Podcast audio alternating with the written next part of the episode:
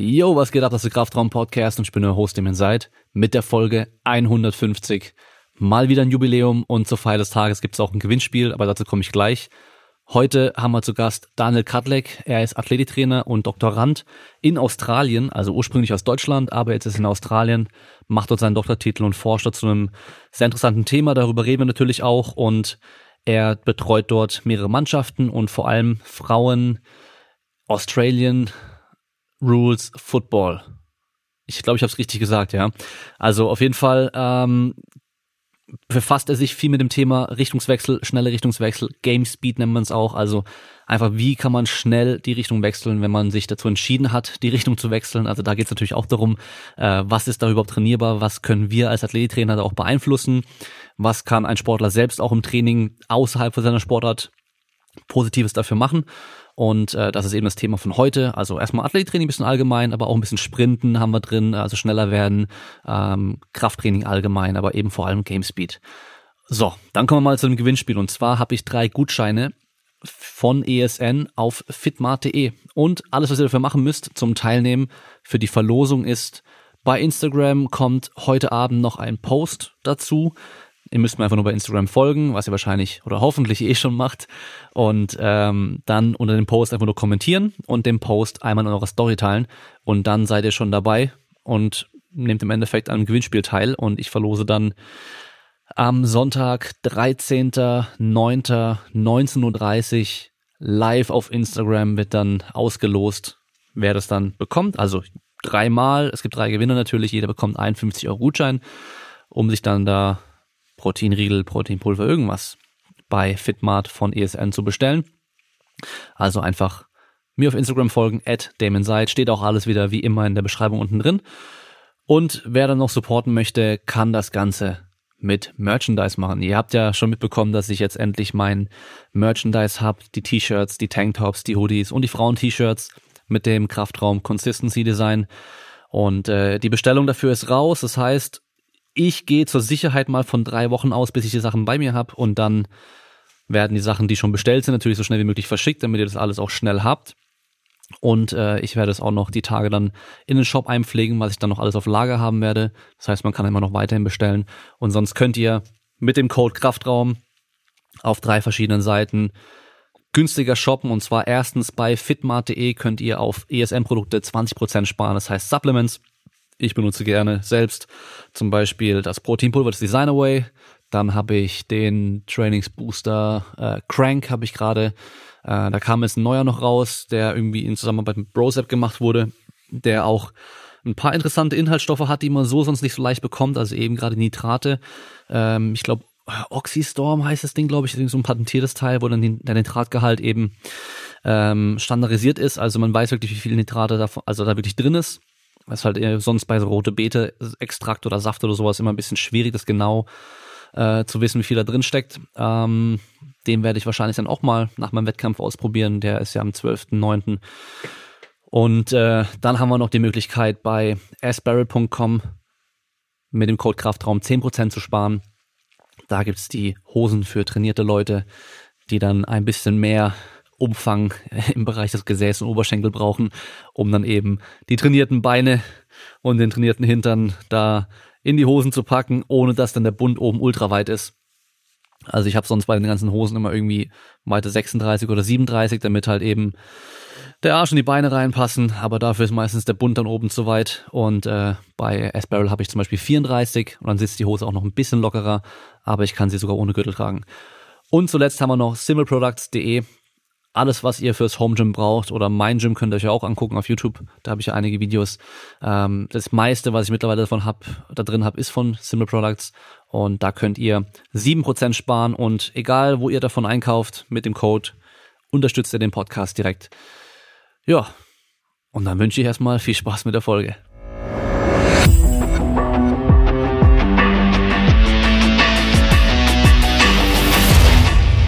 Dann haben wir bei mir 7.17 Uhr und bei dir ist, glaube ich, 13.17 Uhr. Kann das sein? Korrekt. Okay. Warum Australien? Warum Australien?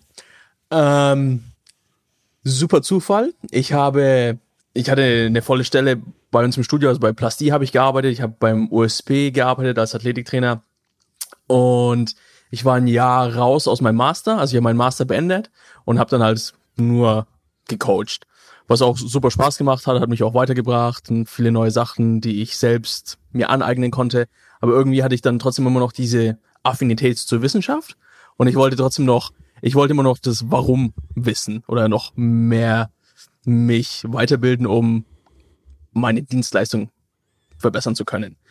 Und ja, auf Twitter und Social Media habe ich halt den ganzen Koryphäen gefolgt. Unter anderem auch meiner jetzigen Betreuerin, Sophia Nymphius. Und irgendwann hat sie getweetet so, hey, wie schaut's aus? Ich habe eine, ein Scholarship für eine PhD-Stelle, wer hat Bock? Und ich habe natürlich noch nie mit der davor geredet, also eine völlig kalte E-Mail, so, ja, sehr geehrte Frau Professor, dies, das, ich habe Ihren Tweet gesehen, worum geht's? Bisschen hin und her geschrieben, geemailt über, ja, was, was sie mir anbieten kann, was ich ihr anbieten kann, quasi. Und ein, zwei Mal geskypt, so Ideen ausgetauscht, war alles ganz cool. Und dadurch, dass an diesen Scholarship oder an dieses Stipendium auch eine Coachingstelle ähm, verbunden war, wollte sie natürlich auch nicht nur einen Akademiker an, anheuern, sondern halt auch einen Coach. Und hat sie auch gefragt, so, hey, wie schaut's aus? Kannst du mir ein Video von, von dir schicken, wie du von der Gruppe bist, wie du coachst? Und ich so, ja, pff, natürlich, das ist mein täglich Brot, aber war dann auch so, ach, dann auch wieder noch ein Video machen. Habe ich einfach meinen Instagram-Account geschickt, den ich primär dafür nutze, einfach mich als Coach darzustellen und nicht nur oben ohne Selfies irgendwie oder von mir hochzuladen. Und ja, das hat anscheinend ausgereicht. Und dann hat sie geschrieben so, ja, cool, wann willst du kommen? Und dann habe ich, glaube ich, von vom letzten Okay von ihr bis, dass ich in Australien angekommen bin hier in Perth, glaube ich, zehn Wochen. Also in zehn Wochen Haus verkauft, also nicht Haus, sondern halt meine ganzen Verträge gekündigt, Auto verkauft, alles, was ich besitze, verkauft, und dann alles in zwei Taschen gepackt und runter nach Perth und seitdem bin ich hier. Also auch super okay. Zufall alles und Power auf Social Media. Also. Ja, krass. Ja, hat doch auch immer wieder was Positives. Auch dass dein Profil an sich dann schon mal ähm, so eine kleine Werbung für den, oder wie, wie eine Bewerbung dann auch dafür war, ist natürlich auch praktisch. Und Frage ist, ob oben ohne Selfies dann halt noch mehr Pluspunkte gegeben hätten oder halt eben nicht. das weiß man nicht. Wer weiß. Ja, aber ja, das ist gut für die ganzen Zuhörer, also gerade die jüngeren Zuhörer.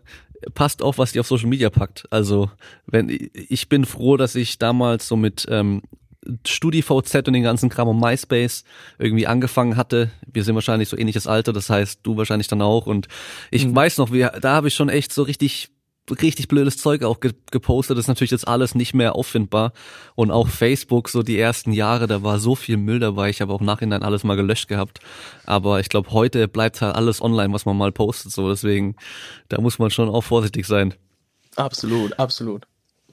Und wie lange bist du jetzt schon in, in, in Australien?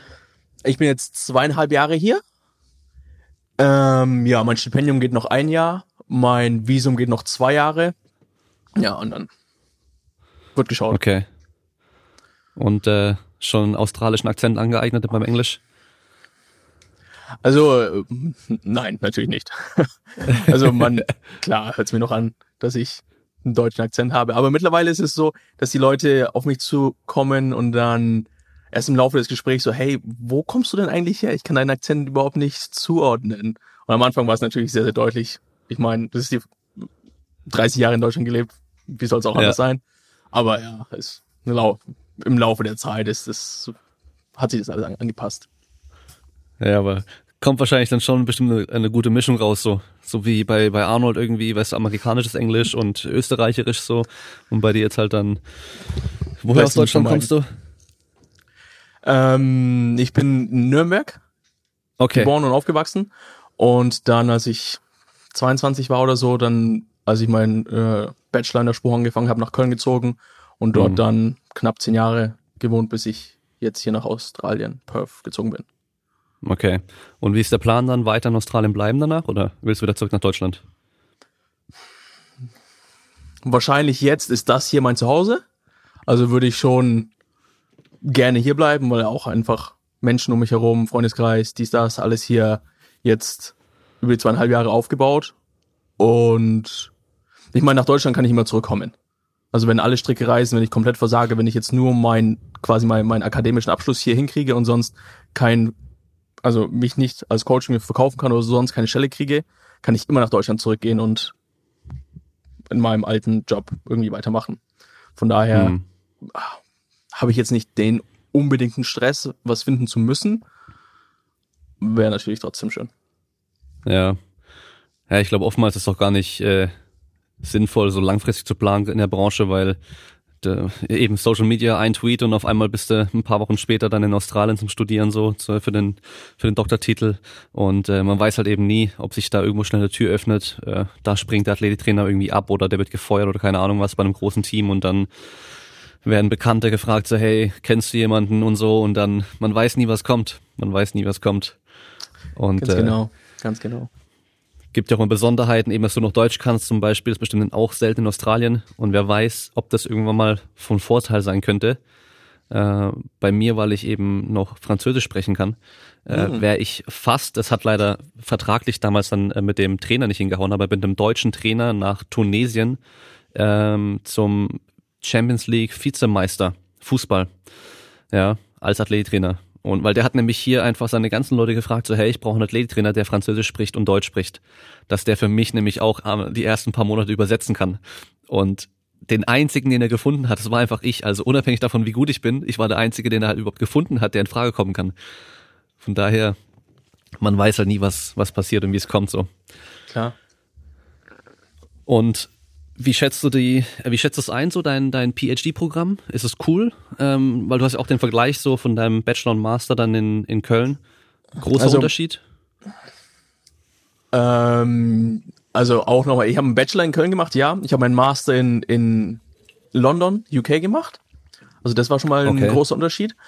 Und ähm, also ich bin sehr, sehr zufrieden mit meinem Projekt was natürlich auch zusammenhängt mit meinem Betreuerteam. Also mit den Leuten, die mich hier betreuen, sind, ich komme einfach super gut mit denen klar. Die Themen, die wir quasi erforschen oder besprechen oder die uns interessieren, finde ich auch sehr, sehr spannend. Und ja, es, also es macht mir sehr viel Spaß. Das ist natürlich jede, jedes Doktorandendasein ist gefühlt ein Schritt vorwärts, dreieinhalb Schritte wieder zurück, irgendwas irgendwas Neues, Statistisches muss dann ausgewertet werden oder mit irgendeiner neuen Methode, von der ich gar keinen Plan habe und ich dann wieder bei Null anfangen muss. Aber ich glaube, das ist der normale Prozess.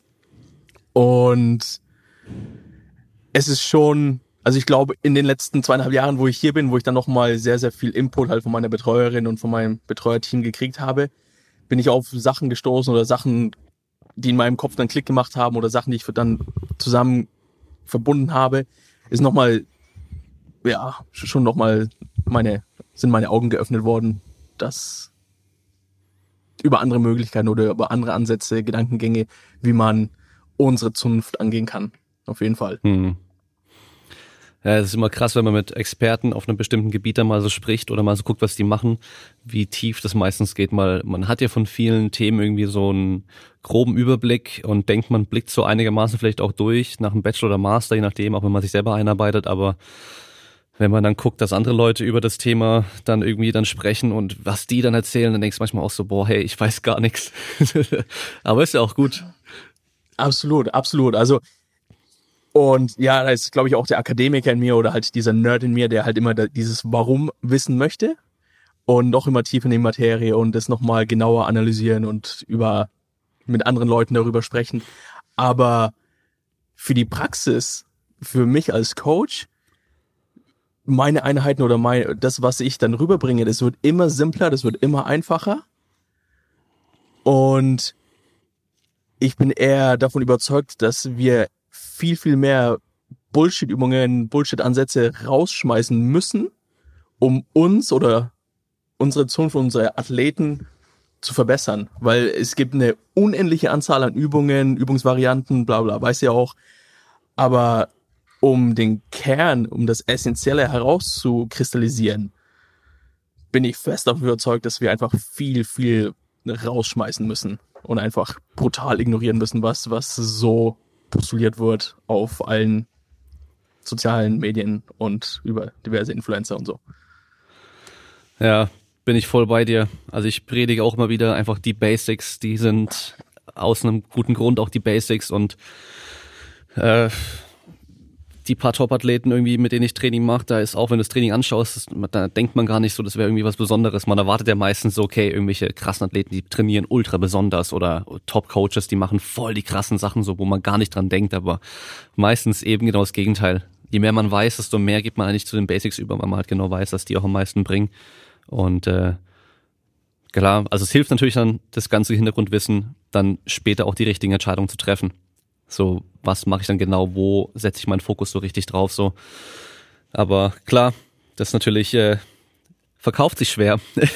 Gerade wenn du halt auch über Social Media ein bisschen äh, Werbung für dich als Coach und so machst für deine Arbeit, ähm, da musst du halt wahrscheinlich dann immer so eher als Aufklärer und so, wie sagen wir mal, Anti-Bullshit-Kommando irgendwie hm, agieren mhm. ähm, und halt eben nicht als einer so, hey, hier, schaut mal meine drei Übungen für einen schnellen Richtungswechsel so, die du noch nie gemacht hast, oder? Gibt's ja immer diese, ja, diese ja. geilen Titel, die YouTube-Titel, die Clickbait-Titel, aber bringt halt dann nichts, ja. Ist halt immer. Und vor allem, da merkst du halt auch ganz klar, die Leute, die dann halt heute das sagen und zwei Wochen oder drei Wochen später was komplett anderes wieder erzählen wollen, weißt du, oder was ganz, ganz anderes in ihrem Training auf einmal machen, dann ist schon mal so, okay, da stimmt irgendwas nicht wahrscheinlich. Also der hat vielleicht gar nicht so viel Plan, wie er ja, vorgibt. Und Entfolgen. Ciao. ja, genau. Ja, hey, mit Social Media genau das gleiche bei mir. Also ich äh, früher auch allen gefolgt irgendwie und äh, über die Jahre wurden es immer weniger. Weißt du, so äh, immer wo ich gemerkt habe, so hey, irgendwie der postet nur Scheiße oder jedes Mal immer nur genau das Gleiche, so das bringt mir nichts mehr, auch einfach weg damit und nur noch so, so ein paar Leute, wo ich sag so okay, das das bringt mir auch was, die da, da, wenn die mal eine Story posten, manchmal ist das noch ganz selten, aber wenn die mal eine Story posten, dann regt es mich zum Nachdenken an. Und ich überdenke nochmal ein paar, ein paar Sachen so und dann äh, bringt mich das auch wieder weiter, als einfach nur so Unterhaltung. Ist natürlich auch wichtig und äh, ich habe auch genug Meme-Kanäle irgendwie, denen ich folge, aber äh, ich brauche keine Meme-Sportwissenschaftler. Das muss nicht sein. Ja. Ja, ist halt natürlich dieser Pragmatismus oder die, diese, dass man diese Basics wirklich inne hat und wirklich versucht, diese Basics erstmal so gut wie möglich zu machen, ist natürlich maximal unsexy und lässt sich auch nicht verkaufen. Und aber ich bin trotzdem da fest davon überzeugt, dass halt, wenn du deinen Fokus auf die, das vermeintliche letzte Prozent, auf die, du willst das letzte Prozent herausquetschen, wenn du dich darauf konzentrierst oder wenn du da dein, dein, deine Ressourcen hinstellst oder hinsteckst, ich schwöre dir, verpasst du deine 99 Prozent richtig zu machen. Und ist dann, okay, damit hast du deinem Athleten überhaupt keinen Benefit getan. Naja, das ist so der, der typische deutsche Hobbyradfahrer, weißt du, der ähm, 1000 Euro mehr in sein Fahrrad reinsteckt, um 13 Gramm zu sparen, aber halt 10 Kilo Übergewicht hat so. Das ist so der Klassiker, weißt du. Cooles Beispiel, ja. cooles Beispiel. Ja, ja. Und das Gute ist ja auch, Bruce Lee hat das theoretisch in zwei Zitaten auch schon richtig geil gesagt gehabt. Und einmal, er hat nicht Angst vor dem Mann, der 10.000 Kicks einmal trainiert hat, sondern vor dem, der einen Kick 10.000 Mal trainiert hat. Und eben das andere war dann, äh, wie, wie wäre das auf Deutsch? Simplicity ähm, is the key to brilliance. Ja, also discard what is useless und irgendwie, also alles, was nichts bringt, einfach weg und am Schluss bleibt eben dieser kleine, wichtige Kern irgendwie übrig. Und ähm, du kannst von überall was nehmen, was sinnvoll ist, aber halt alles andere musst du nicht annehmen. So, also du kannst aus jedem Teilbereich, also was weiß ich, Arnold Schwarzenegger, der damals äh, Ballettstunden genommen hat für sein Posing, weißt du? Der hat deswegen kein Ballett trainiert, aber das hat ihm halt geholfen, irgendwie besser zu posen. Genauso wie andere Sportler, die dann sich bei anderen Sportarten irgendwie was abgucken. Ähm, die müssen nicht die ganze Sportart trainieren. Das reicht, diesen kleinen Teil zu übernehmen, der sie dann weiterbringt der für sie sinnvoll ist, aber den ganzen anderen Kram brauchen sie ja dann trotzdem nicht so. Ja, bin ich voll bei dir. Ähm, wie sieht denn jetzt dein Alltag aus? Ist es bei euch mit dem PhD dann auch so eine 50% Stelle, wo du so 50% akademisch arbeitest und den Rest machst du noch nebenher selbst, wie du willst, oder ist es da anders? Also wie, bei mir schaut es so aus, also ich habe mein Stipendium, das ist mein, mein Income, und alles, was ich noch extra mache, ist dann halt auf kann ich halt selbst bestimmen. Durch mein Visum habe ich halt nur eine bestimmte Anzahl an Stunden, die ich offiziell arbeiten darf.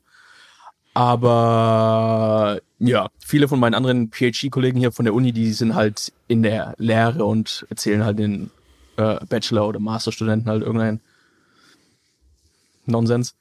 Und ich in investiere halt lieber diese Zeit und betreue Sportler. Also, dass ich halt auch das rüberbringe und mache, was ich auch studiere, um halt Skin in the Game zu haben und behalten, weil ich finde es immer noch sehr, sehr schwierig, irgendwas wissenschaftlich zu propagieren und zu untersuchen, wenn du noch nie mit einem Athleten gearbeitet hast. Also da das eine ohne das andere ist in meinen Augen unmöglich.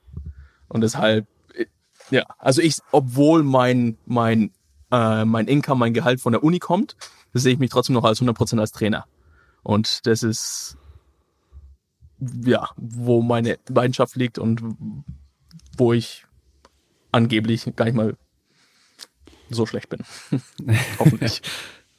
Und dein äh, PhD-Programm, um was geht's da? Was ist da das Thema oder was äh, erforscht ihr?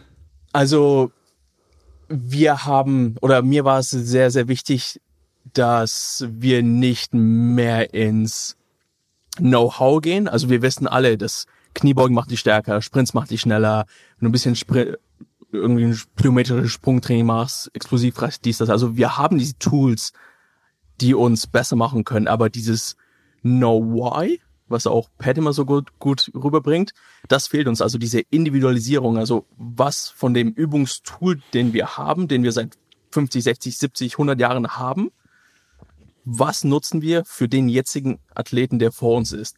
Und da haben wir, weil meine Betreuerin sehr, sehr stark im Richtungswechsel, also Change of Direction Agility drin ist, ist das unsere, quasi unsere Matrix, die wir nutzen, um Athleten ein individualisiertes Programm geben zu können. Also angefangen hat es damit, wir sind davon überzeugt, dass es Athleten sind, die hüftdominant sind, kniedominant oder auch im unglücklichen Fall sprunggelenksdominant. Und natürlich auch die Bandbreite findest du alles.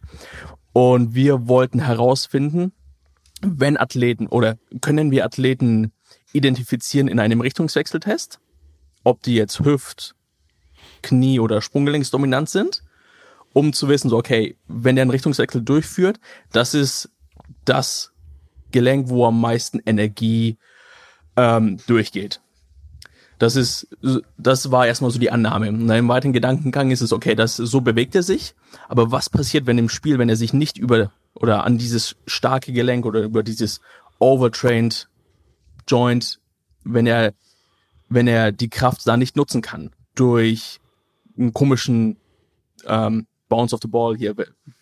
Die ganzen Sportarten, Sportarten sind hier mit diesem ovalen Ball, also wenn der Ball komisch aufkommt mhm. und er schnell einen Richtungswechsel machen muss. Oder wenn ihn jemanden tackeln muss und er nicht über sein dominantes Bewegungsmuster die Ausweichbewegung machen kann. Also was passiert, wenn diesen Worst-Case-Moment er nicht auf seine Stärken zurückgreifen kann? Was können wir dann machen, dass er trotzdem diesen Worst-Case-Moment überlebt? Also im Sinne von sich nicht das Kreuzband reißt und im besten Fall den, ein, das einzigen Eins überlebt. Also der, das war so unser Gedankengang dass wir halt dieses, diesen Worst-Case-Moment identifizieren können und ihn dann durch Interventionen stärker oder robuster machen können. Ich hoffe, das hat jetzt einigermaßen Sinn gemacht, was ich mhm. ja, ja, klar. vermittelt habe. Und gibt's da, habt ihr das schon irgendwie ähm, gemerkt, dass ihr das identifizieren könnt und ähm, da auch ja. irgendwie die vielleicht auch zwingen könnt, mal das anders zu machen? Also der Versuchsaufbau war ganz geil. Wir haben halt die, einen Richtungswechseltest gemacht mit halt deinen 3D-Markern, alles, dass wir halt die ganzen Gelenkkräfte, Gelenkmomente bestimmen können. In einem unplanned Szenario, also die sind fünf Meter, zehn Meter sind die angejoggt und dann im letzten Moment war es auf dem Bildschirm vor ihnen, wurde ein Pfeil nach links oder rechts und dann mussten sie halt jeweils cutten. Und das war halt unser unspezifischer Worst-Case-Richtungswechsel, weil sie auch durch den Pfeil ist es natürlich ein unspezifischer Stimulus. Im Spiel hast du ja dein, deine, deine Gegner und deine Lücken, kannst du deine, deine ähm, kognitiven Fähigkeiten, deine perceptual cognitive Fähigkeiten irgendwie nutzen, um da ein bisschen was zu antizipieren. Also dadurch kannst du dir ein bisschen Zeit erkaufen und dadurch wird es weniger beanspruchend. Wenn du aber überhaupt keine Zeit hast, dich im Richtungswechsel darauf vorzubereiten und im letzten Moment der Pfeil kommt dann so, oh shit, ich muss nach links oder nach rechts, dann, das ist dann der Worst Case für uns. Also da, das haben wir gemacht. Plus, im Kraftraum haben wir ein One-RM in einer halben Kniebeuge gemacht, im Hip Thrust gemacht und im Seated Calf Race. Und das gleiche auch isometrisch getestet. Also wir haben geschaut, okay, was hat der Athlet im Kraftraum drauf pro Gelenk und was nutzt er im Richtungswechsel?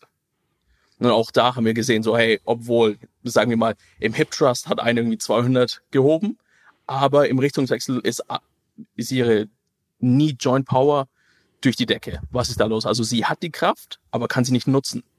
Und andersrum hatten wir auch so, die haben eigentlich im Kraftraum Kniebeuge ultra schwach, aber sie trotzdem nutzen übers Knie so viel. Also da ist halt wieder sehr, sehr viel, was dabei rumgekommen ist. Und dann haben wir halt in der Intervention versucht, das schwache Gelenk, den Weak Link, mit deinem klassischen schwere Couple, ein paar schwere Dreier für paar Wochen, um das dann zu verbessern, in der Hoffnung, dass der Richtungswechsel dann besser wird oder weniger beanspruchend. Lange Rede, gar keinen Sinn. Was ist dabei rausgekommen? Wir haben ungefähr die Hälfte der Athleten, wo wir sowas identifizieren konnten, sind tatsächlich im Richtungswechsel safer geworden. Und wir haben ähm, Knie-Valgus-Momente als Indikator dafür genommen, ob der Richtungswechsel jetzt kritisch ist oder nicht, weil Knie-Valgus-Momente sind primär dafür verantwortlich, ob das Kreuzband reißt oder nicht in solchen schnellen Aktionen. Also da haben wir das als einen, als Indikator genommen. Und für die Hälfte der Athleten, für die Hälfte der Population, die wir getestet und dann trainiert haben, hat es tatsächlich was gebracht, was auch Sinn macht. Also wenn, wenn du in einem Gelenk ultra schwach bist und einfach die Kapazität erhöhst, wird sich was passieren oder wird was passieren. In der anderen Hälfte nichts passiert. Die sind unverändert geblieben, was auch logisch ist. Also du kannst nicht deine ganzen Antworten im Kraftraum finden für irgendwelche Probleme, die du auf, auf dem Feld hast.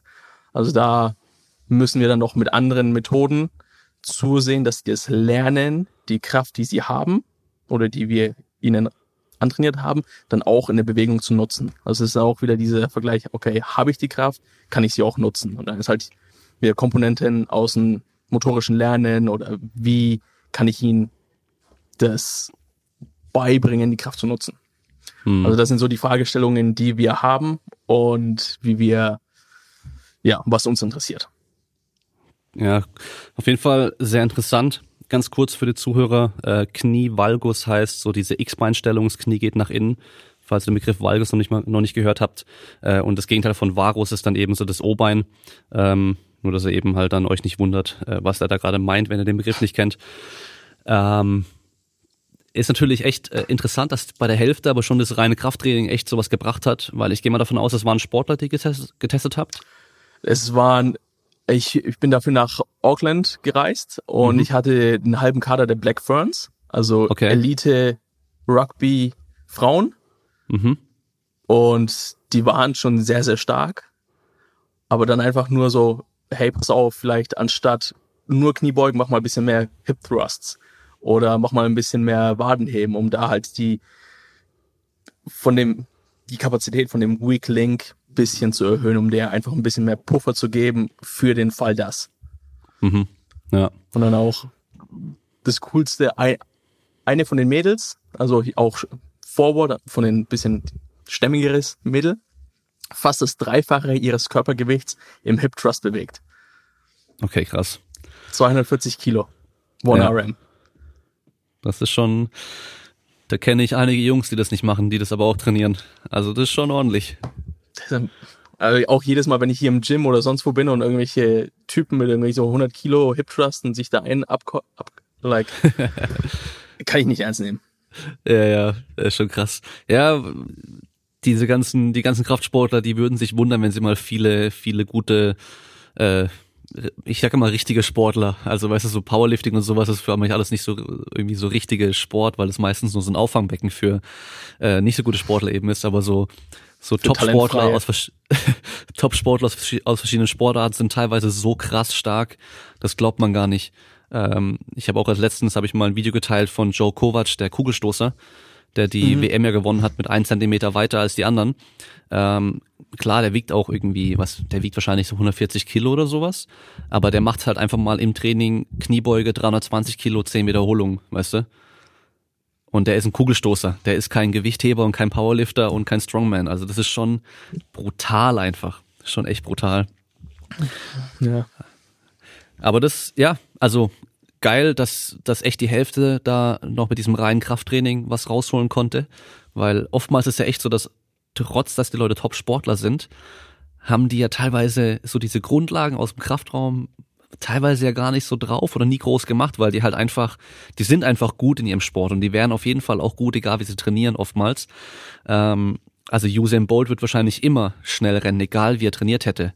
Ob er natürlich dann am Schluss den Weltrekord läuft oder nicht, ist natürlich schon nochmal eine Sache vom Training auch und so, aber der wäre wahrscheinlich immer einer der schnellsten Menschen der Welt, wahrscheinlich sogar auch ohne Training. Ähm, aber dass die andere Hälfte natürlich dann, dass bei denen dann nichts geht, habt ihr dafür so eine Erklärung? Weil mir kommt direkt in den Sinn, so wenn man guckt, Richtungswechsel, was ist da, äh, was sind da solche leistungsdeterminierenden Faktoren? Da hast du auf der einen Seite diese Leg Muscle Quality, also einfach wie stark, wie reaktiv und so weiter sind die und das andere ist dann eher eine technische Komponente. Und da ist eben die Frage so, okay, wäre es bei denen vielleicht irgendwie besser gewesen, technisch zu trainieren? Und da kommt ja gleich wieder die Frage, wie wie sinnvoll oder wie gut kann man technisches Richtungswechseltraining gestalten oder wie sieht sowas dann aus? Weil ich glaube, gerade in dem Bereich gibt es dann noch viel mehr Bullshit als, als im Kraftraum, wenn ich mir so Speedtraining, Agility und den ganzen Kram angucke. Also wahrscheinlich auch, unsere Intervention war nur vier Wochen, also zweimal die Woche pumpen über vier Wochen und dann halt davor und danach die Tests. Also das ist schon sehr, sehr kurz. Ähm, trotzdem haben die Athletinnen ihr normales Rugby-Training während der Zeit durchgeführt, also hatten die ein ausreichendes Maß an Richtungswechseltraining durch ihre durch ihr Rugby-Training schon drin. Trotzdem wäre es natürlich mehr, wäre wahrscheinlich besser und ein paar Wochen mehr wäre wahrscheinlich auch noch ein paar andere Ergebnisse dabei rausgekommen. Wie dem auch sei. Ähm, ja, Richtungswechsel ist ein super komplexes Thema. Wir können alle sehr, sehr einfach eben diese Leg Muscle Qualities im Kraftraum erhöhen. Das ist, glaube ich, die, unsere einfachste, die einfachste Sache, die wir alle beherrschen. Techniktraining hört sich gut an, aber da müssten wir erstmal wissen oder davon überzeugt sein, dass wir wissen, was die optimale Technik für den, für den jetzigen Athleten vor dir ist. Und umso mehr ich in dieses Thema als motorisches Lernen, Bewegungslehre da rein, mich reinlese und versuche da irgendwas zu verstehen, umso weniger bin ich davon überzeugt, dass wir oder dass ich als Trainer sagen kann, so, hey, da, du musst, das schaut nicht gut aus, das ist nicht deine optimale Technik, du musst dich, da, da müssen wir dran arbeiten. Wie arrogant kann ich sein, um zu wissen, was sein bestes Bewegungsmuster ist?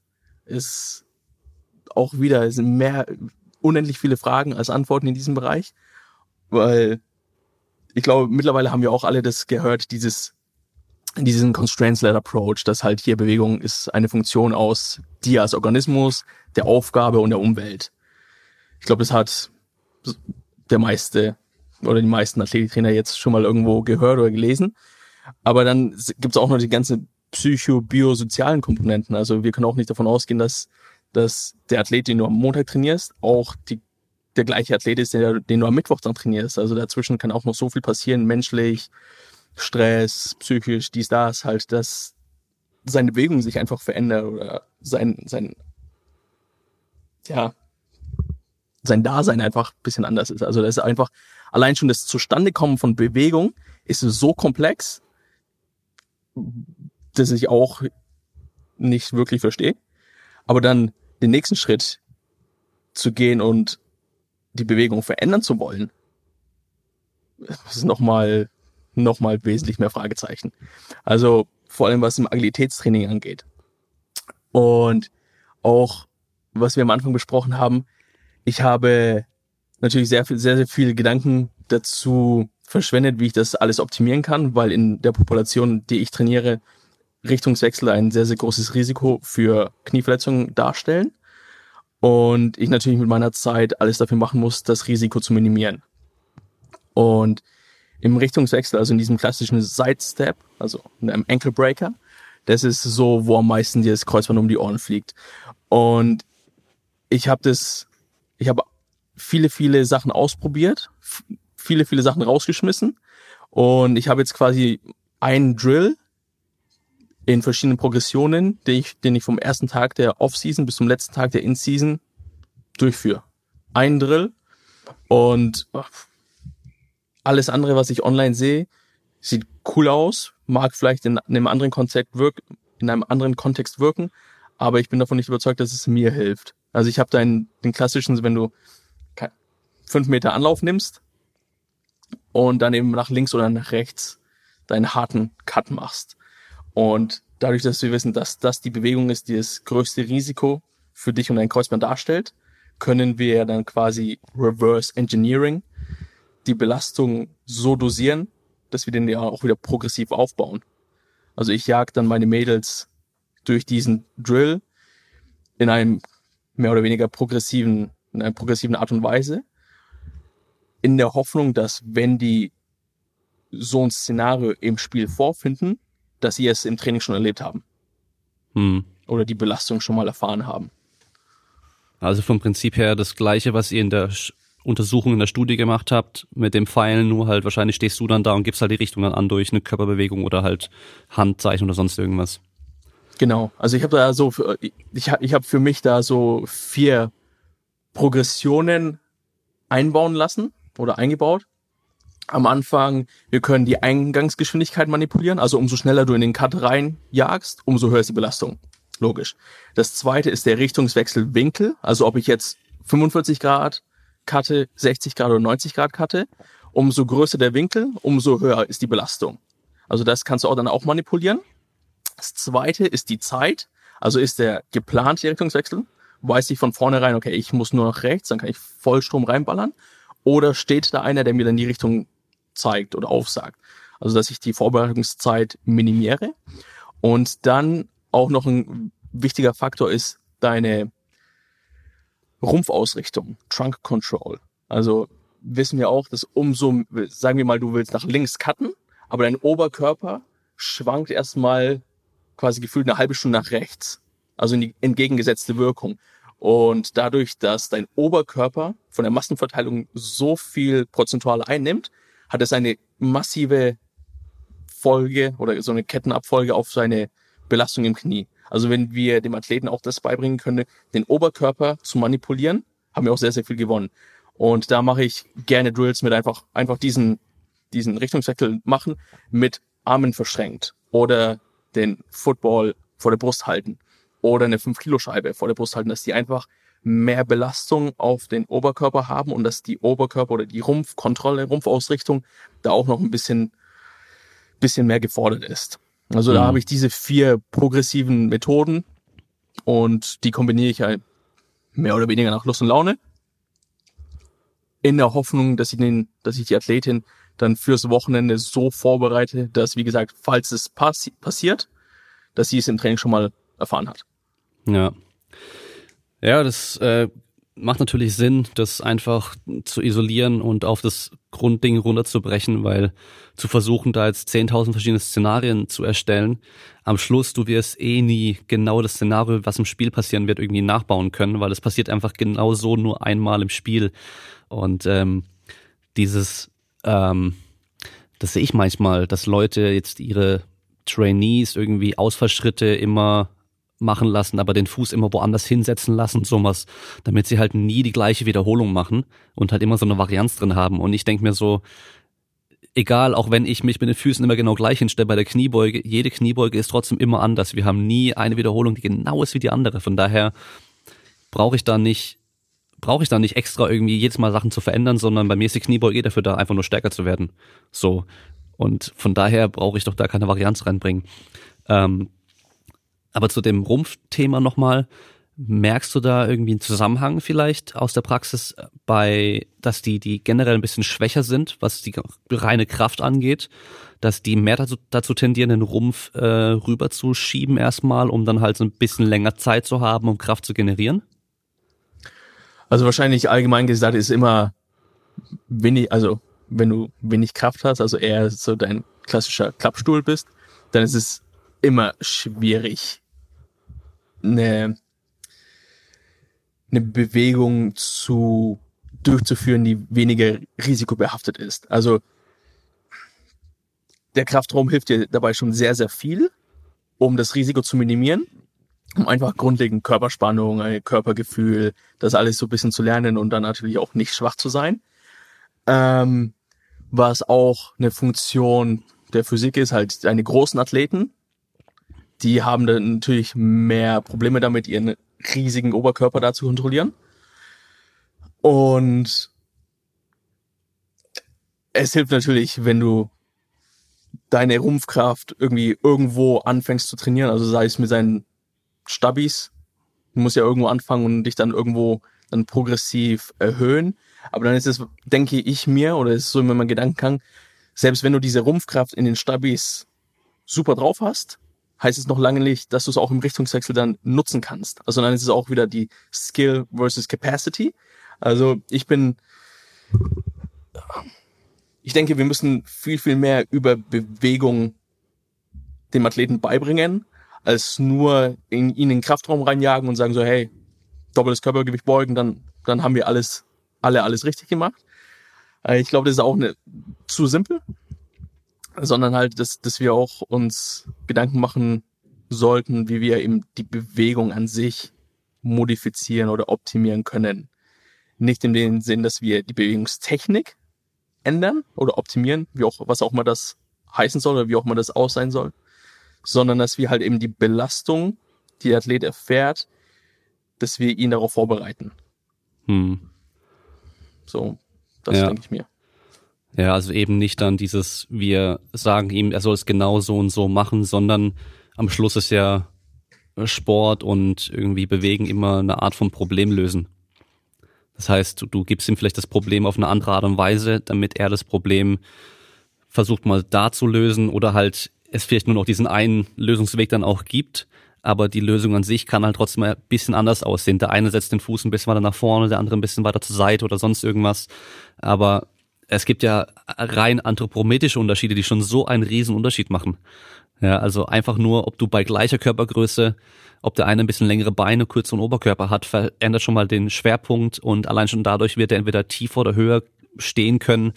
Und es sind alles Sachen, die einen riesen Unterschied machen. Deswegen kannst du die Leute halt dann nicht in so eine Form reinpressen und erwarten, dass bei allen gleich aussieht. Und das siehst du ja auch. Das siehst du ja auch bei den ganzen Top-Sportlern. Da macht ja jeder, macht Sachen doch irgendwie ein bisschen anders. Und das ist ja dann auch richtig so. Und das, äh, du kannst ja oftmals sogar, wenn du ähm, die so als Strichmännchen darstellst und die Sportler wirklich gut kennst, kannst du ja nur anhand von diesem Strichmännchen, wie das sich bewegt, dann auch sagen, okay, das ist der Sportler und das ist der Sportler, weil ich weiß genau, was der macht. Und weißt du, ob der, ob die dann beim, beim Richtungswechsel irgendwie eher einen Sidestep machen oder irgendwie ein Crossover oder sonst irgendwas, das sind ja auch schon mal Riesenunterschiede, die am Schluss zum gleichen Ergebnis führen könnten, schneller Richtungswechsel. Aber halt je nachdem, bist du reaktiver, hast du mehr Kraft oder wie beschleunigst du danach und so weiter, kann das eine dann besser sein wie das andere. Also von daher ist es natürlich einfach super komplex, aber auch deswegen mega schwer, da spezifisch wirklich was zu machen. Ja. Das einzige Spezifische, was die machen können, ist dann wirklich am Wochenende zu, zu spielen. Das ist dein spezifisches Training, was du machen kannst. Und alles, was, was wir als Athletiktrainer machen, ist so unspezifisch, so unfassbar unspezifisch, dass es, das hört sich zwar immer nur gut an, ja, lass mal sportartspezifisch trainieren, dies, das.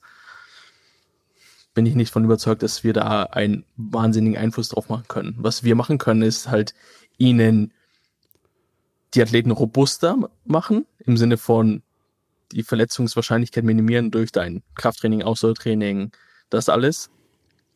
Und dadurch, dass er dann stärker, schneller, ausdauernd ist, hat er auch mehr Bewegungsmöglichkeiten oder mehr Möglichkeiten, das eine, das eine Bewegungsproblem zu lösen.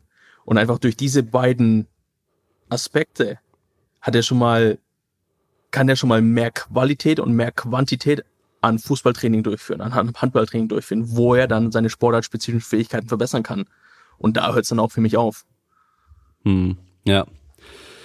Ja, ich, wenn man so den Hintergrund ein bisschen noch hat, dass man, dass viele so Athletiktrainer ursprünglich aus dem Kraftsport kommen, dann kann man denen vielleicht schon auch so erklären, hey, wir können theoretisch im Kraftraum auch ein bisschen spezifischer arbeiten, wenn wir mal nicht nur ultra langsame Grinder-Kniebeugen machen, sondern vielleicht auch mal ein bisschen höhere Geschwindigkeiten, also Geschwindigkeiten, die wir in der Sportler vielleicht auch eher haben und so, weißt du, dass man so spezifischer arbeiten können. Aber halt, ja, wie gesagt, irgendwie dieses eine Bewegung aus dem Sport zu nehmen und da irgendwie Widerstand drauf zu hauen, das ist natürlich was, ist was ganz anderes und es hat nichts mit, mit äh, Sportartspezifik zu tun. Und äh, ja, also genauso wie du sagst, ich, äh, man hat immer wieder mal Kontakt mit Trainern aus Sportarten, die skeptisch sind, was ähm, Krafttraining, Athletiktraining und sowas ähm, betrifft, weil sie halt ja, ich weiß nicht, ob es in Australien auch so ist. Ich glaube, die Australier sind da generell auch ein bisschen weiter wie die Deutschen. Ähm, aber hier hast du oftmals noch so, hörst du, ah, die machen ja nur Muskelaufbau. Und das macht mein Sportler langsam oder keine Ahnung was, ja. Aber eigentlich nicht. Also wir, wie du gesagt hast, ich will den Athleten so vorbereiten, dass er mit dir als Coach besser trainieren kann, im Optimalfall öfter trainieren kann, weil er sich schneller wieder erholen kann, weil er sich seltener verletzt, auch langfristiger trainieren kann, damit du mit ihm dann einfach besseres Training machen kannst und er wirklich dadurch der bessere, bessere Sportler wird. Ja, das ist dann sehr der Unterschied zwischen guter Athlet und guter Sportler. Hm. Weil du kannst ja ein guter Athlet sein, was die athletischen Fähigkeiten betrifft, aber halt ein schlechter Sportler. Ähm, sonst müsste jeder, jeder Gewichtheber und Powerlifter, Strongman, die halt ultra stark sind, die besten Kugelstoßer sein, aber sind sie ja nicht. Weil da gehört halt noch ein bisschen mehr dazu. Und da nehme ich auch immer gerne das Beispiel von, von den von den alten All-Star-Fußballspielern, weißt du, nimmst du so, nimmst du so die ganzen Fußballspieler von vor 10, 20 Jahren, die jetzt alle ein bisschen älter sind, die dann Top-Spieler waren, machst so eine All-Star-Mannschaft aus denen und stellst die gegenüber von so einer jungen Mannschaft, wo halt alle ultra schnell sind, weißt du, ultra die Ausdauer haben, aber halt vom Niveau her im Fußball nicht so gut sind. Und ich wette mit dir, die werden viel mehr rennen müssen und die Alten werden sie trotzdem abziehen, weil sie halt bessere Fußballer dann sind obwohl sie langsamer sind, aber die werden trotzdem e-, eher am Ball sein, weil sie halt wissen, wo der Ball hinkommt. Und das ist halt der große Unterschied. Und damit haben wir am Schluss ja auch nichts zu tun als Athletiktrainer. Nein, gar nichts. Dafür, für das, was du gerade von dir gegeben hast, dafür gibt es auch gute, gute, sehr, sehr gute Untersuchungen, die halt zeigen, umso öfter du deinen Sport im Wettkampf durchführst, umso besser ist deine sportartspezifische Leistung. Und unser Job ist dann einfach nur, dafür sicher zu gehen, dass er oft genug spielen kann. Ja. Und ja, da, ja, auch schwierig, aber ja, auch so oft diese Diskussion gehabt über Krafttraining oder auch nicht nur mit Trainern, sondern auch Athleten von, also ich habe in Deutschland hauptsächlich mit Handball gearbeitet, ne, auch von erste Bundesliga, alle so, oh, müssen wir Krafttraining schon wieder Kniebeugen, was bringt mir das? Alles erlebt. Das Geile hier bisher alle Athleten oder Athletinnen, mit denen ich arbeite und alle Head Coaches so, hey, wir wissen, ey, wir spielen eine krasse Sportart, wir müssen uns darauf vorbereiten. Wie viel Zeit möchtest du haben? Geil. Okay, cool. Geil. Wenn so rumgefragt wird und nicht andersrum, so ja, hier hast du sechs Wochen und danach, danach kannst du das Warm-up machen vielleicht. ja. Also schon, ja, also ist sehr, sehr einfaches, sehr, sehr entspanntes Arbeiten, was, was meine Berufszunft angeht. Was mir dann auch andere Sachen ermöglicht, die ich da, wie ich dann wieder Einfluss nehmen kann auf das ganze, auf das ganze Training. Also hier sei es Load Monitoring, GPS-Zeug, die Head Coaches, ein bisschen im Sinne von, okay, wie kann ich mit meinen Athleten kommunizieren, sei es hier internal und external Feedback oder Attention of Focus und die, das ganze Zeug halt, dass man halt wirklich alle an einem Strang zieht und alle das gleiche Ziel vor Augen hat, ja. Mhm. Das heißt, du arbeitest jetzt aktuell hauptsächlich mit äh, weiblichen Rugby-Spielerinnen? Äh, nicht Rugby, sondern hier Australian Rules Football. Also das, was okay, ja. Es hier nur in Australien gibt. Super verrückte Sportart. Macht super Spaß zuzuschauen. Nach jetzt zweieinhalb Jahren, ich kenne immer noch nicht alle Regeln, aber es ist ein einfach ein geiler Sport. Die rennen viel, knallen sich brutal um. Und ja, das ist also was bei uns der Fußball an Stellenwert ist, ist hier halt Aussie Rules Football. Also ja. Wahnsinn. Und dann bin ich auch noch für Softball, W, mhm. also für die Auswahlmannschaft von Softball, für die Mädels hier verantwortlich. Und ja, das eine ist halt so im Sommer, das andere ist im Winter. Und da musstest du dich wahrscheinlich mit beiden Sportarten erstmal gut befassen, weil du die wahrscheinlich aus Deutschland gar nicht kanntest, oder? Ja. Also ich, ja. ja, bevor ich dann nach Australien gegangen bin, habe ich mir so, ja, okay, Softball, ja, irgendwas wie Baseball wird es schon sein. Habe ich auf YouTube mir das reingezogen. Keine fünf Minuten konnte ich durchhalten. ja, das ist schon krass. Es ist jetzt, ja, wenn man es, wie auch, auch wie jede Sportart kann geil sein, wenn man sich da wirklich emotional mit verbindet.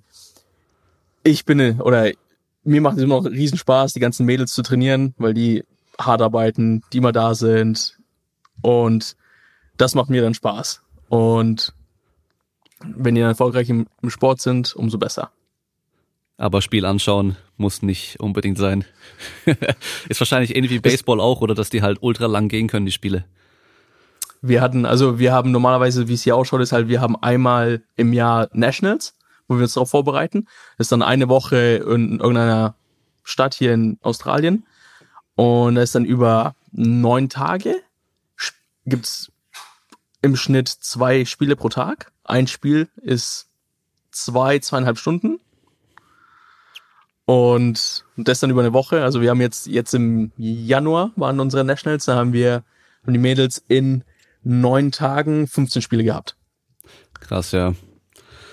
Da brauchst du erstmal Urlaub danach vom Zuschauen sogar. Ja, ja. ja also auch wieder eine Erfahrung wert und eine neue Sportart. Cool. Ich nehme alles gern mit. Ja, klar. Also es ist, natürlich, ist halt immer cool mit den neuen Sportarten, weil du halt dann auch mal komplett neue Aspekte in der Regel auch kennenlernst. So, ich glaube beim beim Softball ist doch der Wurf auch so wie beim Cricket so von mit dem gestreckten Arm so von unten geschwungen, oder? Von unten, genau. Und das ist natürlich auch wieder was ganz anderes wie beim Handball oder Baseball dann, weißt du? Gut, die Handballer werfen ja auch manchmal so, aber das ist natürlich eher selten. Hm. Hm. Ja, ja, ja. Und das, äh, das sind dann auch wieder andere Belastungen, andere Geschwindigkeiten und dann vielleicht auch andere Sachen, die man beim, beim Training auch beachten muss. So der, der Baseballer, der halt irgendwie ultra lax in der Schulter ist, in der Außenrotation so ewig krass, das werden die ja wahrscheinlich dann gar nicht so haben. Aber bestimmt hat irgendwelche anderen Verschleißerscheinungen oder Überlastungsprobleme. Ein bisschen, ja, aber es ist auch nur der, der Pitcher, der halt unten rumwirft, die mhm. anderen werfen ganz normal und dann auch ein bisschen Rotatorenmanschette in allen Ebenen, in allen Dimensionen trainieren. Fertig. Ja, ja, viel mehr geht halt eh nicht. das, das, ich finde es immer so geil, wenn, wenn Leute fragen, hast du äh, gute Übungen für Rotatoren-Manschettentraining? Und ich sag so, wenn du es bei Google eingibst, dann findest du drei Übungen so. Und das sind halt die drei Übungen, die eigentlich, ja, also machst du eh dein Bankdrücken, dann Rudern, Klimmzüge, den ganzen Kram mit einer einigermaßen guten Technik. Und dann kannst du noch ein bisschen Außenrotation, Innenrotation in verschiedenen Winkeln machen und viel mehr Fertig. geht halt nicht. Was willst du auch groß machen noch so? Reißen, äh, stoßen. Genau, ja. Also halt die ganzen komplexen großen Übungen, wo du halt Schulterblatt stabilisieren musst und den Arm irgendwie bewegst und so. Das ist alles Rotatoren-Manschettentraining. Was hast du denn früher als Coach gemacht, wo du so im Nachhinein die an die Stirn fasst und sagst, oh mein Gott, wieso, wie bin ich damals so, wie konnte ich das machen und glauben, das ist gut? Wo soll ich dann anfangen? Koordinationsleiter? Um, Außerhalb vom Warm-up, sag ich mal. Ja, nee, also das war dann schon, wenn dann nur Warm-up. Ja. Ähm, äh, alles, alles triphasic, complex, contrast, post-activation, potentiation. Dieser ganze Hype, da bin ich mittlerweile auch so. Also ich habe es alles probiert, ein French Contrast Training hört sich alles geil an, theoretisch macht es vielleicht irgendwo Sinn, auf irgendeiner reduktionistischen Ebene. Aber ich, mittlerweile bin ich da auch so wenig davon überzeugt, dass das irgendwie, das, ja, dass es irgendeinen bedeutenden Unterschied machen kann. Das zum einen.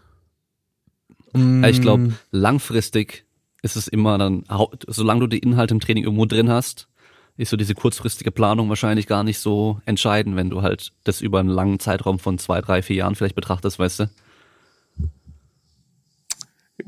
Kannst du es nochmal sagen? Ich habe gerade hier irgendwie gerade sehr, sehr. Warte mal, Bad Network steht als Average Network, okay. Ich glaube, langfristig ist es eigentlich eh egal, weißt du, wie du diese Inhalte irgendwie kurzfristig im Training drin hast, solange die halt drin sind und solange die vom Umfang her alle irgendwie ähnlich auch drin sind, wenn du über zwei, drei, vier Jahre dein Training betrachtest, wenn du halt immer wieder Phasen drin hattest, wo du viele Sprünge gemacht hast und auch wieder Phasen hattest, wo du voll auf Kraft gegangen bist, ob du dir dann gemischt gemacht hast oder nacheinander und so weiter, das wird wahrscheinlich langfristig keinen großen Unterschied machen. Und das ist dann halt eher so eine Frage, wie kann ich das organisatorisch gut umsetzen? Mit einem einzelnen Sportler weißt du, nach der Kniebeuge irgendwelche Sprünge zu machen und dann wieder Kniebeugen und so weiter, das ist deutlich einfacher als mit der ganzen Mannschaft. Wenn du mit der Mannschaft im Kraftraum bist, dann, das gibt halt Chaos, wenn jeder die ganze Zeit wechselt und überall sind nur noch Leute und du weißt gar nicht mehr, wo du hinschauen musst. Absolut, absolut. Also ich bin da auch, ich finde mittlerweile gehört es auch in dieses One-Percenter, Magic One-Percenter, in dieses Wunschdenken, dass, dass das irgendeine bessere Anpassungserscheinung nach sich zieht, als wenn du wirklich dein kontinuierliches, progressives und systematisches Kraft- und Athletiktraining über, sagen wir mal, 50 Wochen im Jahr durchziehst. Hm. Und damit hast du schon so viele Sachen richtig gemacht, dass du kaum noch Zeit hast, irgendeinen Bullshit zu machen. Ja. Ja, das, das Problem ist ja auch, wenn wir uns die ganze Forschung angucken, also erstmal natürlich oftmals mit untrainierten oder einfach, wenn sie trainiert sind, meistens so ein schlechtes Niveau, dass es halt schwer vergleichbar ist mit den Leuten, mit denen wir dann teilweise arbeiten. Ähm, dass es halt immer diese kurzfristigen Sachen sind. Klar, kurzfristig kann man vielleicht, merkt man Unterschiede zwischen A und B, aber was passiert Kannst langfristig? Auch machen. Ja, das ist so die Frage, so was passiert langfristig auch und das ist halt schwer. Aber das ist ja auch wieder die Kunst, dann so ein bisschen zu differenzieren, was, was davon macht dann Sinn und was macht keinen Sinn und äh, was macht für mich gerade Sinn. Ist natürlich auch wieder leicht gesagt so und äh, irgendwie hm. Tipps geben kann man da auch nicht wirklich. Das ist irgendwie so einfach so ein bisschen, bisschen Bauchgefühl manchmal sogar nur und halt einfach so die, die Erfahrung, die man über die Jahre dann gesammelt hat und äh, je nachdem, mit wem man arbeitet und wann die Saison startet, wie lang hat man Zeit und so weiter. Es gibt ja so viele Faktoren, die mit reinspielen. Also ich bin da auch, ja, absolut gebe ich dir vollkommen recht. Und ich bin auch im, ich habe letztens auch auf YouTube so ein altes Video gefunden, so, wenn du eingibst, so Polish Weightlifting Training, ist es irgendwie so knapp zwei Stunden aus den 70ern oder so, ist noch schwarz-weiß. Und die machen schon genau das, was wir heute als Next Level Shit verkaufen. Und die Zeit oder die Vergangenheit sagt uns die Antworten für die meisten Probleme, die wir haben. Und ich bin sehr, sehr skeptisch, dass wir, dass es zu irgendeiner Innovation kommen kann, die uns im Athletiktraining tatsächlich noch weiterbringen kann. Also, wie am Anfang schon gesagt, so das, das ganze neumodische, pseudowissenschaftliche Zeug erstmal raus. Konzentriere dich darauf, was in den letzten 50 Jahren funktioniert hat. Dann bist du auf jeden Fall auf der safen Seite. Ja. Ich finde es auch geil, wenn du dir von 1890 bis 1920 oder sowas das Oldschool Strongman Training anschaust, was die gemacht haben. Die haben einfach fünf, sechs Mal die Woche Ganzkörperkrafttraining gemacht. Die haben sich irgendwie auf zwei, drei Übungen pro Training konzentriert, meistens irgendwas Explosiveres, irgendwie umsetzen, reißen, irgendwas werfen oder sonst irgendwas. Dann irgendwie eine Kraftgeschichte. Ähm, und so trainieren wir jetzt ja auch wieder, weißt du, nach diesem ganzen Split-Training-Kram und was wir gemacht haben mit Isolationsübungen, sonst irgendwas, jetzt sind wir da auch wieder gelandet, so 100 Jahre später oder noch länger. Und äh, sagen, ja, mehrmals pro Woche den Körper belasten, macht Sinn, äh, Muskeln belasten, mehrmals pro Woche und so weiter. Und Flywheel Training, auch geiles Beispiel. Flywheel Training ist nicht neu. Das gibt's, es gibt, also gab es schon in den 80ern irgendwie auch schon Studien dazu und so. Ja, und wenn es damals schon so geil gewesen wäre, dann wäre es wahrscheinlich auch da geblieben, sag ich mal. Es ist natürlich ein Tool, es ist einfach nur ein Werkzeug, was man nutzen kann aber es ist nicht das Werkzeug, was alles besser macht wie alles andere, sondern natürlich nicht, natürlich äh, nicht. Kann es nicht sein. Nee, also es macht vieles auch schlechter als andere einfache Werkzeuge wie eine Langhantel oder sonst irgendwas. Oder ja, was es früher vielleicht nicht gab, isokinetisches Training an computergesteuerten Maschinen, weißt du? Ist schon krass, ist schon geil. Du kannst, du kannst krasse Reize setzen damit, aber ist halt eine andere Kontraktionsform auch wieder. Und ich habe ich hab damals meine Studie gemacht und da haben wir halt isokinetische Tests gemacht, weil wir halt da die Möglichkeit im OSP hatten. Mit dem Isomet 2000, krasses Teil, krasse Maschine. Und wir hatten da auch andere Werte schon von ganz anderen Sportlern aus der Datenbank und so. Aber im Training acht Wochen lang hatten wir halt Kniebeugen, einbeinige Kniebeugen, rumänisches Kreuzheben und Leg Curls am Sling Trainer gemacht. Und haben uns da extrem gesteigert und beim Isokineten dann auf der Beinpresse teilweise keine Veränderung egal in welcher Geschwindigkeit. Und dann ist halt so die Frage so, okay, sind die jetzt wirklich nur in der Kniebeuge besser geworden? Oder sind die schon stärker geworden, aber halt isokinetisch ist auch was anderes wie klassisches exzentrisch, konzentrisch, dynamisches Training so. Das krass, ist halt, krass. Ja. Weil man erwartet ja eigentlich schon, klar, wenn die in der Kniebeuge hier 50, 60, 80 Kilo draufpacken auf eine Wiederholung, dass die halt in in der Beinpresse kinetisch dann auch besser werden, aber teilweise kein Unterschied. Wirklich kein Unterschied. Krass. Am Ende des Tages ist halt alles hochgradig spezifisch. Genau. Alles, was wir machen, also Specific Adaptation to Impose Demands. Ich glaube, da auch eins der wichtigsten Prinzipien, die wir uns immer vor, vor, vor Gesicht halten sollen. Und mittlerweile ist es, oder in, in meinem Gedankengang, um mein, mir mein Trainerleben leicht zu machen, alles ist spezifisch, nichts transferiert. Mhm. Und dann erstmal damit anfangen. Ja. Und damit arbeiten. Ja, wenn du schnellerer Sprinter sein möchtest, musst du halt sprinten. Da reicht es nicht, nur im Kraftraum irgendwas zu machen. Genauso, wenn du Kugelstoßen willst, dann musst du auch Kugelstoßen. Natürlich hilft dir der Kraftraum bei diesen ganzen Sachen auch. Also Krafttraining allgemein. Ja. Es, es kann potenziell helfen, wenn du die Sportler dann sich auch trainierst, natürlich. Das ist das Allerwichtigste erstmal ich glaube, der am meist unterschätzte Faktor von diesem ganzen Kraft- und Athletiktraining ist einfach, du hast eine höhere Kapazität als Mensch, um dein sportspezifisches Training öfters durchzuführen. Also du kannst öfters Vollgas sprinten, du kannst öfters Kugelstoßen, du kannst öfters Cheerleading machen, was auch immer. Und ja, aber das ist natürlich auch wieder unsexy, das zu verkaufen und kannst keine Wochenendkurse von irgendwelchen spezifischen Krafttrainings Interventionsblödsinn Sachen machen. Naja, ja, vor allem halt nicht jedes Wochenende einen anderen Kurs, weil so viel gibt's dann halt auch nicht mehr, was du machen kannst. So, ja, das ist halt echt. Ja, es ist schon marketingtechnisch echt blöd. Also auch wenn ich mir anschaue, wie ich mittlerweile darüber denke, wie eine saubere Kniebeuge aussieht im Vergleich zu früher. Also früher wusste ich halt genau, die muss so aussehen, weißt du. Hab mich selber versucht, da auch in so eine in so ein Muster reinzuzwängen, was einfach nicht gepasst hat. Ja, ich bin halt kein 1,65, äh, 72 Kilo chinesischer Gewichtheber. Und ich werde bestimmt auch nicht so Kniebeugen wie der, weil meine Beine sind schon so lang wie der wahrscheinlich fast, weißt du, so. Meine Kniebeuge wird einfach anders aussehen. Und mittlerweile habe ich bei der Kniebeuge zum Beispiel nur noch zwei Regeln. Die Beinachse muss grob stimmen und der Rumpf bleibt fest. Ja, dass da halt nicht so viel Bewegung drin passiert. Und der Rest ist erstmal komplett frei. Ich gucke mir einfach an, was macht die Person, wie sieht das aus und dann gucke ich, okay, kannst du vielleicht noch dich irgendwie ein bisschen anders bewegen oder was heißt anders bewegen, in andere Positionen gehen, wo die Hebel ein bisschen günstiger sind, um mehr Gewicht zu bewegen. Dass wir nicht irgendwie nur ein Gelenk oder eine Struktur extrem belasten, sondern schön verteilen auf alle Gelenke, alle Strukturen, dass du halt einfach sicherer, langfristiger trainieren kannst, so. Und wie die am Schluss dann aussieht, die Kniebeuge ist bei jedem anders. Und auch je nachdem, wo die mhm. Stange liegt, ob ich einbeinig und beidbeinig mache. Und diese Regeln, die ich da habe, diese zwei, die passen dann auch bei jeder Variante der Kniebeuge. Das ist halt das Gute, weißt du? Und früher hatte ich da echt so mein Bild und ich, ich muss so stehen und dann musst du das und das und alles machen. Und dann coach das mal.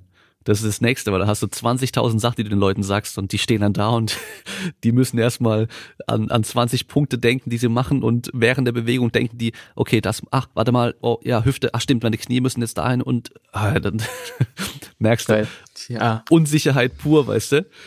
Und dann überleg mal, du machst das bei einem Richtungswechsel, der halt super schnell ist. Und die müssen darauf achten, irgendwas zu machen oder so. Vergiss es, das geht nicht. Das geht nicht. Ja. Also ja, genau das, was du jetzt auch angesprochen hast. Ja, ich glaube, das war auch so, so in der Coaching-Karriere ist auch so der Übertechnik-Nazi am Anfang halt Kreuzheben gestreckt oder Kreuzheben, Bandscheiben, die explodieren dir sofort. Und den ganzen Müll. Und ich möchte jetzt nicht sagen, dass es, dass, dass mir Bewegungstechnik, dass sie unwichtig ist, ist natürlich sehr, sehr wichtig, um eben langfristig dein Optimum zu erreichen. Aber es ist, es ist immer irgendwo ein Kontinuum und halt der Graubereich, in der was, was zu tolerieren ist, ist dann bei mir in der Laufe, im Laufe der Zeit auch mal größer geworden, bis ich dann halt irgendwann einschreite und sage, hey, pass auf, schau mal zu, dass wir daran jetzt noch arbeiten oder nicht. Aber bin ich auch entspannter geworden. Ja. Weil der Körper dann doch stabiler ist und doch nicht so fragil, wie wir es uns auf jeden Fall nicht uns gesagt wird. Sonst würde man nur einmal Football oder Rugby oder sonst irgendwas spielen und dann voll Aufprall haben und dann wäre dann vorbei mit deiner Karriere. Aber ich kann mir vorstellen, das kommt teilweise einfach auch daher, dass, wie gesagt, vorhin schon viele von diesen Strength and Conditioning Coaches ursprünglich selber halt Gewichtheber oder halt Powerlifter oder sonst irgendwas waren. Und da ist halt die Sportart gleich ihrem Training. Da ist halt die Kniebeuge an sich schon der Skill, den sie verbessern wollen und optimieren wollen. Und für einen Athleten oder auch für einen Bodybuilder oder so ist es halt, was eine Kniebeuge halt unspezifisch. Die hat nur einen Zweck, irgendwie Stärke werden oder Muskelmasse aufzubauen. Und da muss nicht, da reicht's, wenn du bei 80, 90 Prozent optimaler Technik für dich dann bist so, weil du willst nur die Strukturen belasten, mehr nicht. Und wenn du die ein bisschen schlechter ausführst, belastest du halt, was weiß ich, mehr die, mehr die Quads als die Hamstrings oder sonst irgendwas. Ist im Endeffekt ja egal, aber wenn dein Ziel ist, die Beine aufzubauen, dann funktioniert es damit. Du willst ja nur Spannung drauf kriegen. Also weißt du, von daher auch wieder, ich glaube, deswegen sind da halt voll viele so diese Technik-Nazis, weil sie halt selber den Skill Kniebeuge so lange trainiert haben und da halt dann versuchen, den Skill zu verbessern, obwohl es eigentlich schon reicht, mit einer einigermaßen sauberen Technik zu trainieren. Oder auch die Tiefe. Ja. Kniebeugen-Tiefe, weißt du? Du hast vorhin ja gesagt, dass ihr halbe Kniebeugen getestet habt. Ja, bei deiner um uns auch das Leben einfach zu machen. Ja. Juckt ja, der, der, der Powerlifter, der, der hört dazu und weint fast, weil, wie, ah, wieso macht man nicht die tiefen Kniebeuge? Powerlifting spezifisch so oder halt der Gewichtheber, ja, Arsch bis auf die Waden. Aber brauchen wir halt nicht. Ach, das ist, ähm, auch jeder ist unterschiedlich, jeder, ob er es kann. Also ich glaube auch, ich glaube, jeder kann tief beugen, aber nicht jeder muss tief, tief beugen. Und ja. ja. Die Frage ist vor allem auch, kannst du tief beugen mit einer Langhantel auf dem Rücken, mit einer Ausführung, wo man langfristig sagt, okay, das ist ordentlich. Weil dieses Argument immer weißt du, ja, guck mal in Indien oder in, in, in China oder Japan, die hocken auch alle eine tiefe Kniebeuge den ganzen Tag rum. Aber guck sie dir an, die haben voll den runden Rücken. Und ihr seid doch eigentlich die, die Leute, die sagen, runder Rücken beim Kniebeugen ist schlecht, weißt du? Von daher, das Argument ist auch immer ein bisschen schwach so. Ja, ja. Was sollst du machen? viele, Halbwahr viele Halbwahrheiten halt hier in unserem Bereich, in unserer, in unserer Zunft. Dadurch, dass halt auch Sport für die, für wahrscheinlich 99 Prozent der Erdbevölkerung einfach nur ein Hobby ist und bleibt, es ist halt trotzdem so viele Halbwahrheiten und Dogmas, Mythen, die uns halt tagtäglich ja, widerfahren und mit denen wir zu kämpfen haben. Und es macht die Sache nicht leichter. Ja, und dann gibt's ja noch diesen Spruch, dass viele Topathleten trotz ihres Trainings gut sind. Und das, das ist halt echt so ein Ding, was ich über die Jahre auch gelernt habe, wenn man dann teilweise mal sieht, was manche Leute da im Training machen oder wie sie ihr Training machen. Und du denkst so, wie kann der so krass sein? Ein Kollege von mir, weißt du, bekommt, kommt eine, eine ich glaube, 1500 Meter Läuferin zu ihm, die immer wieder Waden- und Fußprobleme hat. Und dann ähm, kann der nicht mal einbeiniges Wadenheben kontrolliert. Aber, cool. aber läuft halt auf Top-Niveau, weißt du? Und du fragst dich, wie geht das? Wie geht das? So, wie geht das? Oder hast halt irgendwelche, ja, weißt du, so diese, das Sprungtraining ist auch so ein geiles Thema. Ich weiß noch, da war ich halt früher auch jahrelang selber halt drin, weil ich höher springen können wollte. Und ich halt als ganz, ganz dünner, schwacher Junge so, nicht explosiv, weißt du, hab dann halt, okay, ich muss halt Kniebeugen machen und so, ich muss halt Krafttraining machen. Und dann siehst du aber irgendwie diese Basketballer aus der Hood irgendwo, in der Bronx, keine Ahnung was, die halt den ganzen Tag nur auf dem Basketballfeld sind, noch nie eine Hand angefasst haben und mit dem Kopf an den Ring kommen, obwohl sie halt irgendwie keine 1,80 groß sind. Aber die springen halt einfach jeden Tag, den ganzen Tag, die sind halt ultra spezifisch entwickelt. Und dann, dann fragst du dich halt auch so, ja, okay, was würde bei dem gehen mit Krafttraining? Weiß man nicht. Vielleicht wird's, nicht. vielleicht wäre es sogar dann äh, negativ bei dem, weiß man auch nicht. Aber ja, Na, ist auch am Ende des Tages, was für einen Mehrwert hat, hat unser Dasein. Wenn wir uns solche Beispiele anschauen, vor 20 Jahren gab es unfassbar krasse sportliche Leistungen ohne unser Zutun. Ich glaube auch letztens irgendwo gelesen, die ganzen Sprungweltrekorde, also Weitsprung, Dreisprung, Hochsprung, mhm. sind seit 20 Jahren unverändert. ja, Obwohl wir mit der Sportwissenschaft so bahnbrechende Ereignisse oder Neuerungen festgestellt haben und Triphasic, plyometrische da ist, ist ja alles neu geworden. ja. Und? Nix.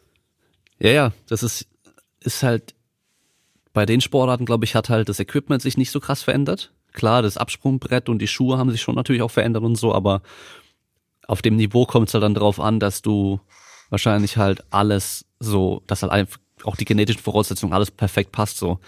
Und wenn da halt nicht nochmal ein Carl Lewis kommt oder ein Bob Beeman oder sonst irgendwie jemand beim Weitsprung und du die dann vielleicht noch krasser trainieren kannst, dann also ich werde mit dem besten Training trotzdem nicht schnell rennen oder oder weit springen, so weißt du, ich also weiter und schneller als jetzt klar, aber ich werde nie der Beste der Welt werden, das weiß ich auf jeden Fall nicht.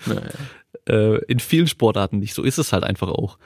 Und äh, das ist halt auch irgendwo klar, Sport ist so gesehen eigentlich auch nicht fair, obwohl natürlich Fairness im Vordergrund steht, weil halt jeder andere Voraussetzungen hat. Aber Ich habe da auch mal das gute Beispiel, wenn ich da ab und zu mal so ein Seminar mache. Ich habe in meiner Zeit in Deutschland, ich war mit dem Boot von einer Erstliga Handballmannschaft und einer Zweitliga Handballmannschaft F- über mehrere Jahre und dann auch die ganzen Testungen und Krafttest, Sprungtest, alles durchgeführt. Wenn, wenn ich mir dann die oder die Kraft- und Athletikwerte der ersten und zweiten Ligamannschaft angeschaut habe, Relativkraft bei beiden kaum ein Unterschied. Ausdauerwerte, kaum ein Unterschied. Sprungkraft, vielleicht tendenziell die Erstligamannschaft, die Außenspieler waren ein bisschen reaktiver als die in der zweiten Liga. Aber was ein massiver Unterschied war, Körpergröße, Ja. Armlänge. Ciao. Ja. Ja, ja, das ist. Also ich, ich, ich habe das auch schon im Podcast mehrmals erzählt, wenn ich am OSP in Stuttgart bin und dann kommt irgendwie Bittenfeld oder Göpping, ähm, erste Bundesligamannschaft Handball rein, so ich bin der Kleine bei denen und ich bin 1,90. Weißt du, so, du siehst die Mannschaft reinlaufen, so die kleinsten von denen, die sind so groß wie ich. Und dann sind halt auch welche dabei, die sind halt weit über zwei Meter so. Und dann denkst du dir auch so, ja, okay. Weil alle sagen, ich bin groß, aber nee, die sind groß. Und wenn du halt Handball auf höchstem Niveau spielen willst, dann brauchst du eine bestimmte Körpergröße. Und da kannst du halt nichts machen. Ja. So wie die Turner sind halt eher kleiner, die Hochspringer sind alle riesig. Klar, Stefan Holm, die Ausnahme, okay, aber im Schnitt sind die alle riesig. ja. Ist einfach so. Dirk Nowitzki mit zwei Meter, eins, wäre er nur zwei Meter, eins, wäre er irgendwo in der Pro A gelandet wahrscheinlich. Ja, Und wahrscheinlich. Hambüchen, wenn er eins, keine Ahnung, 1,75 wäre, Kreismeister. Ja, ja, das ist schon krass. Und das äh, kann man sich halt nicht aussuchen. Noch. Wer weiß, Ja. was da noch kommt. Wer weiß, was da noch kommt. Es gibt ja da die Story mit Yao Ming, mit dem Basketballspieler, dass beide Eltern Mhm. ja sozusagen, die waren ja auch irgendwie beide Sportler so und es hieß, ja, okay, ihr Mhm. zwei hier. Und dann war der so groß, dass der halt dann, dass die halt auch gesagt haben, du spielst Basketball, obwohl er Fußball spielen wollte. Ja, also Es funktioniert. er hat auf jeden Fall funktioniert, ja. Ich meine, das ist ja das gerade, also es gibt eine geile Statistik auch, was Basketball betr- betrifft in den USA und zwar ähm, die Wahrscheinlichkeit, wenn du über sieben Fuß irgendwas groß bist, ich weiß die genaue Zahl nicht mehr, ist irgendwie 98 Prozent, dass du in der NBA spielst so. Also ab einer bestimmten Größe spielen die Menschen, die so groß sind und in den USA leben, von denen spielen fast alle in der NBA. Krass. Und nur ganz wenige so großen spielen nicht in der NBA. Und das ist halt heftig irgendwie so. Da merkst du halt einfach, okay, die Größe macht halt da super viel aus. Obwohl es natürlich auch kleine Ah. Spieler gibt, aber ganz wenige. Ja, ja, ja, ja, nee, ich, ach, ich bin voll bei dir. Absolut.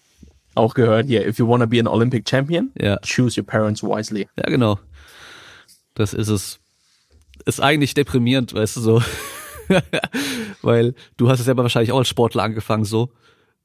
Was hast Ja. du für Sportarten gemacht? Ähm, angefangen mit Schwimmen, Ja, war sehr langweilig. Und dann äh, zehn Jahre Handball gespielt. Also ich würde sagen, ich bin, ich war Handballer. Okay. Aber auch stärker an der Bar als am Spielfeld. Für Okay. wie alle. Also nach dem Training oder nach dem Spiel immer eher. Absolut, absolut. Ja, aber weißt du, so da, da hat man ja meistens selbst irgendwie Leute, die, so wie du und ich, die dann selber in dem Sport auch am Schluss arbeiten, die haben ja meistens so eine Leidenschaft auch für den Sport und eben weil sie selber das dann nicht so einfach hatten, oftmals gucken sie halt eher, wie kann ich denn besser werden, was muss man da machen und so weiter. Da kommt das Interesse auch so ein bisschen her. Und ähm, Mhm. ja, das ist immer so, klar, hättest du jetzt im Nachhinein mit besserem Training bestimmt noch besser werden können, aber ob du halt auf dem höchsten Niveau gelandet wärst, wahrscheinlich nicht. Da muss halt so vieles schon stimmen und äh, eigentlich ja deprimierend, aber andererseits, man kann, es kann jeder ein sehr, sehr hohes Niveau in vielen Sportarten erreichen, so mit einem guten langfristigen Training. Aber Ja, Weltspitze, absolut. also davon bin ich, davon sind wir nach wie vor überzeugt, sonst würden wir den Quatsch nicht machen. ja, ja. Ja, schon krass. Ähm, Gamespeed, so diese ganzen Geschichten, ähm, was so Entscheidungstreffen und sowas angeht, da gibt's ja auch immer viel, viel Diskussion, ist es alles trainierbar und so weiter. Hast du da irgendwie auch, befasst du dich damit dann auch, also all- alles außerhalb von dem, was du eigentlich im Training machst? Mm, Also ob ich mich damit, ob das Inhalt vom Training ist oder ob ich mich selber persönlich dafür inf informiere. Ob du dich selbst da informierst einfach, weil im, im Training Ja, machst du es also, ja, ja, nicht wirklich, so wie es scheint. Nee. Ja, also ich informiere mich schon dahin, oder ich versuche mich dahingehend zu informieren, dass ich mehr und mehr Argumente finde, dass das keinen Platz in meinem Training haben kann. Also natürlich ist das diese ganze Mustererkennung, Antizipieren, Erkennen, was vor mir passiert, so eine unfassbar wichtige Qualität als Athlet. Aber ich, ich kann nicht so arrogant sein und zu behaupten, dass ich das mit irgendwelchen Methoden in meinem Athletiktraining als Athletiktrainer durchführen kann. Also auch das, dieses ganze Decision Making und Decision Making under Pressure. Also es gibt richtige Koryphäen, die sich seit Dekaden mit nichts anderem beschäftigen, als so, hey, wie kann ich mein Decision Making verbessern? Und dann, wie kann der arrogante Athletiktrainer da hinkommen und sagen so, hey, ich mache jetzt mein, mein Mirror, Mirror Drill, mein 1 gegen 1 mit in irgendwelchen Progressionen. Fertig, ich habe das Problem Decision Making im Sport gelöst. Also, wie arrogant kann einer sein, das zu behaupten? Und das, obwohl es so wichtig ist, absolut, also stimme ich jedem zu. Die beste Möglichkeit, das zu trainieren, ist deine Sportart am Wochenende durchzuführen. Unter Druck, unter Ermüdung, wenn du 1-0 zurück bist oder was auch immer für eine Sportart du machst. Da trainierst du es. Da wirst du darin besser. Ja. Und alles andere muss dich dahin bringen, dass du am Wochenende auf dem Platz stehst. Ja, genau. Es gibt ja die Mirror Drill und so ein Zeug, benutze ich teilweise auch, weil das sind halt Sachen, die machen ja auch dann den Athleten im, im Training auch Spaß.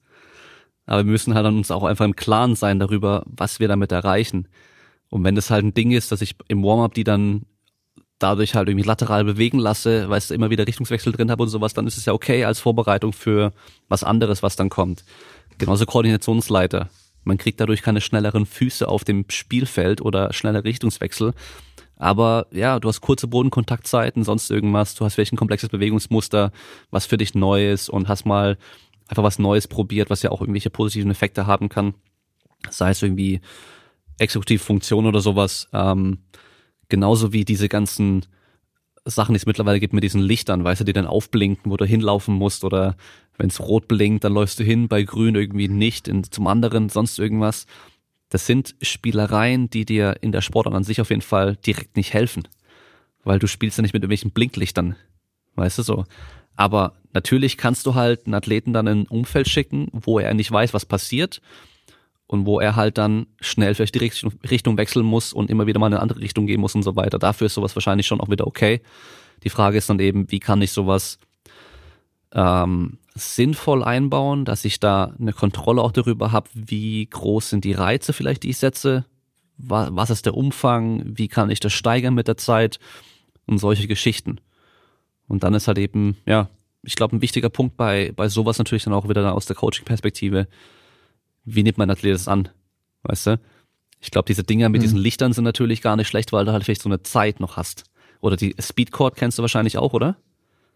Ja, ja. Genau. Ja, ja. Also. Von den Footbonauten. Genau. Also mit dem Speedcord habe ich auch schon gearbeitet und ich muss sagen, ist natürlich was anderes. Eine andere Oberfläche oftmals wie auf dem Spielfeld oder, oder Platz, wo du bist. Ähm, ist auf jeden Fall nicht direkt die Sportart, die du machst, ist auf gar keinen Fall, auch wenn du sagst, okay, beim Tennis machen wir vielleicht mehr laterale Geschichten und was weiß ich, aber das Coole daran ist, ich habe es vor allem auch mit Kids schon gemacht gehabt, die sind halt ultra motiviert, weil sie halt direkt einen Score danach haben. Die haben direkt eine Zeit, wie schnell war ich jetzt oder oder ich habe ich jetzt die Bestleistung, bin ich besser als der andere.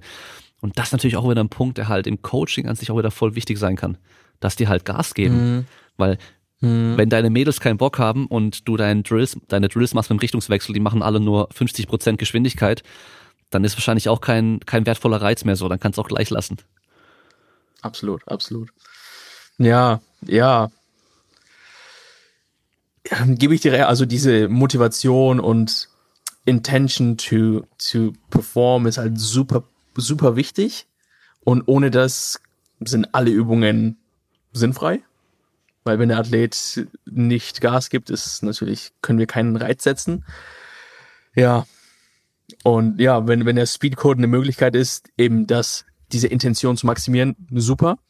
Aber wenn mir dann halt jemand verkauft, das verkaufen möchte, dass es halt andere Sachen verbessert als deine reine Physis. Also, dass du einen mechanischen Reiz setzt, dass du eben durch dieses aufblinkende Licht oder so deine sportartspezifische Leistungsfähigkeit und Antizipationsfähigkeit verbessern kannst, dann kann ich einfach gar nicht so viel essen, wie ich kotzen möchte. ja, das ist es halt immer, wie es verkauft wird. Ja. Also. Ja. Und dann auch hier, ich weiß, Bayern haben den, den Speedcourt, Hoffenheim und Dortmund, soweit ich hier von, von hier das gesehen habe, haben den Footbonauten. Mhm. Das ist auch, auch nichts anderes als ein Schwanzvergleich. Wahrscheinlich, ja. Also, für die Kohle, die du in diese Apparatur investierst, hol einen vernünftigen Athletiktrainer. Ja. Und der ist für zehn Jahre finanziert. Ja. Ich sehe halt gerade bei den Sportlern und wahrscheinlich auch bei diesen Profimannschaften immer das Problem, die suchen halt immer noch die nächste, das nächste Ding, was sie noch ein bisschen besser macht. Und deswegen sind die auch so anfällig für diesen ganzen Bullshit.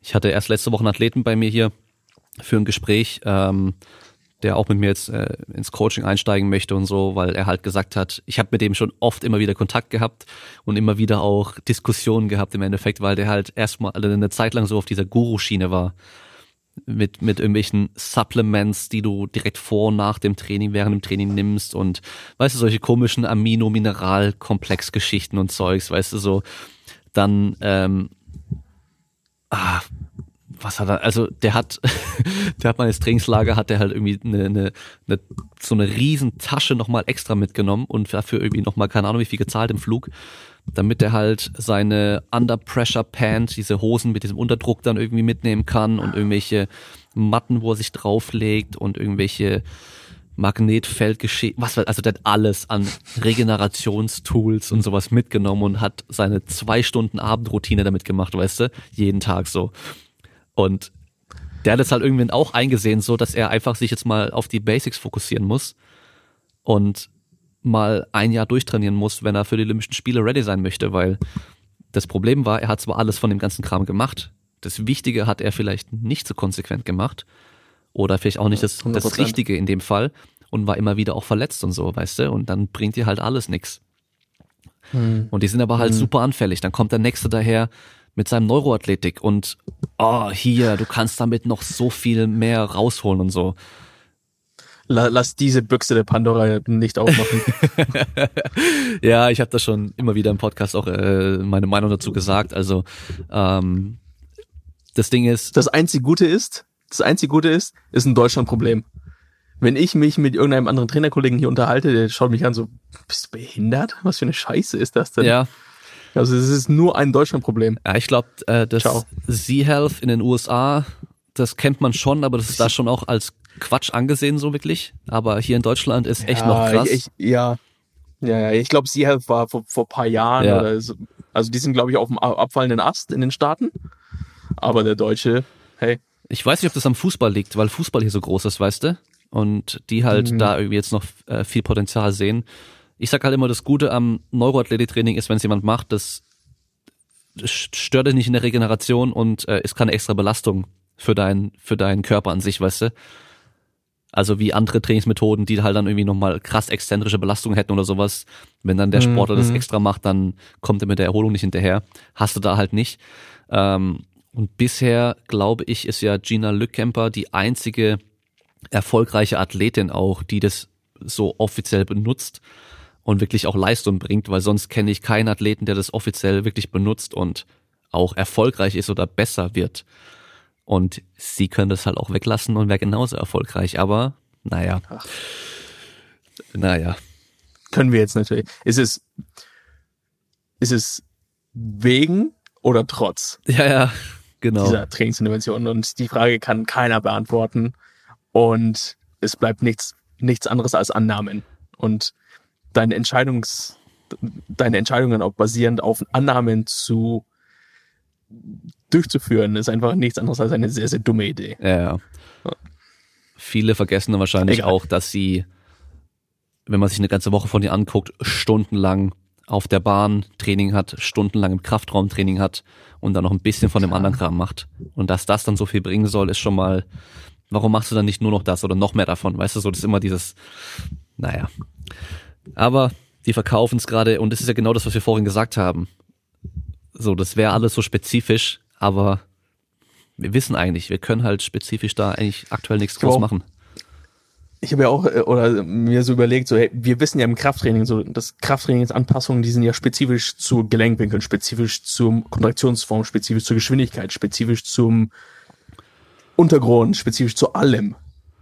Wir wissen das Gleichgewicht, wenn wir Gleichgewicht trainieren, ist ein Riesenunterschied, auf was für einer Ebene du dein, deine Gleichgewichtsfähigkeit trainierst. Aber wir gehen davon aus, dass sowas Unspezifisches, wie, keine Ahnung, den ganzen Augenkram, irgendwas, irgendeinen kausalen Zusammenhang im Gehirn mit deiner sportlichen Leistungsfähigkeit hat. Leck mich doch am Arsch. Ja, also. das ist so, die, ich glaube, das Argument ist ja, dass die halt damit spezielle Hirnareale trainieren, als wäre das Hirn ein Muskel, aber ist es ja nicht. So wie wenn wir halt sagen, ja, wir bei einem Sprinter trainieren wir jetzt gezielt den Gluteus und die Hamstrings zum Beispiel. Weil die braucht der im Sprint mhm. ja auch. So, weißt du, aber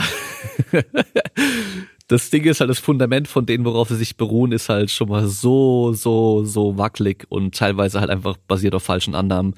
Aber ja, lass uns da einfach keine Zeit zu verschwenden. Äh, ja, ich glaube, die ganzen Zuhörer wissen eh schon, wissen da eh schon Bescheid und sind auch selber schon schön skeptisch. Ich glaube, das ist. Aber das Problem ist, es sind auch nur wieder die, die hier zuhören und wahrscheinlich die, die dir einen Podcast regelmäßig zuhören, die sind schon sehr, sehr affin für kritisches Denken und Nachfragen. So, hey, macht es wissenschaftlich methodisch überhaupt Sinn? Aber 99 Prozent der, der restlichen Population, dein durchschnittlicher Men's Health Laser oder sonst was, ist ja dann auch wieder. Und die müssen das, die müssen die Informationen irgendwie kriegen, aber ja. Das ist, das sind andere Baustellen. Ja, das Traurige ist halt, die hören dann oder sehen dann in den Nachrichten, dass der DFB jetzt das irgendwie auch benutzt oder offiziell irgendwie reinnimmt oder sowas, weißt du, und dann denkst du dir halt auch so, ja, okay, wenn die Fußballprofis das machen, dann muss es ja gut sein. Ja, Aber es ist halt nur die Hoffnung, dass es was bringt. Es ist nur die Hoffnung, dass es was bringt. Und, und wir wissen, die Hoffnung ist der herabstürzende Bach des Lebens. ja, ich meine, weißt du, wenn du so guckst, ähm, wir haben in der Geschichte der Menschheit schon so viele Sachen uns erhofft und gedacht, es wäre was und haben es probiert und im Nachhinein festgestellt irgendwie, hey, das war keine so geile Idee. Irgendwie Quecksilber schlucken oder Lobotomie oder sonst irgendwas. Ja, also Leuten irgendwie mit einem Eispick in den Kopf stechen, um da irgendwie die, die zwei Hirnhälften voneinander zu trennen, so, damit die psychischen Störungen weggehen. Ja, bei ein paar Menschen hat das irgendwelche Symptome reduziert, aber dafür waren sie danach halt äh, Gemüse und andere sind gestorben, sonst irgendwas. äh, ja, da, da ändert sich halt die Meinung auf Dauer. Und das ist ja aber auch gut so. Aber gut. Hast du denn, um das vielleicht nochmal ein bisschen praxisrelevanter und praxisnäher zu machen, gerade für die Zuhörer, weil es sind ja schon auch einige Spielsportler, die zuhören, Hast du irgendwelche Empfehlungen, was du sagst, so hey, wenn du Spielsportler bist und eine Sportart machst, wo du viele Richtungswechsel irgendwie brauchst, was was kann man so ins Training, ins alltägliche Kraftathletiktraining irgendwie einbauen, was wahrscheinlich sinnvoll ist, so. So einfach so die, ich, weißt du, so, man kann ja schon so grob sagen, so, okay, Kniebeugen sind wahrscheinlich generell sinnvoll, um deine Beine stärker zu machen. Dann irgendwelche konzentrischen Sprünge oder was weiß ich, also so Counter-Movement-Jumps und vielleicht irgendwelche reaktiven Sprünge.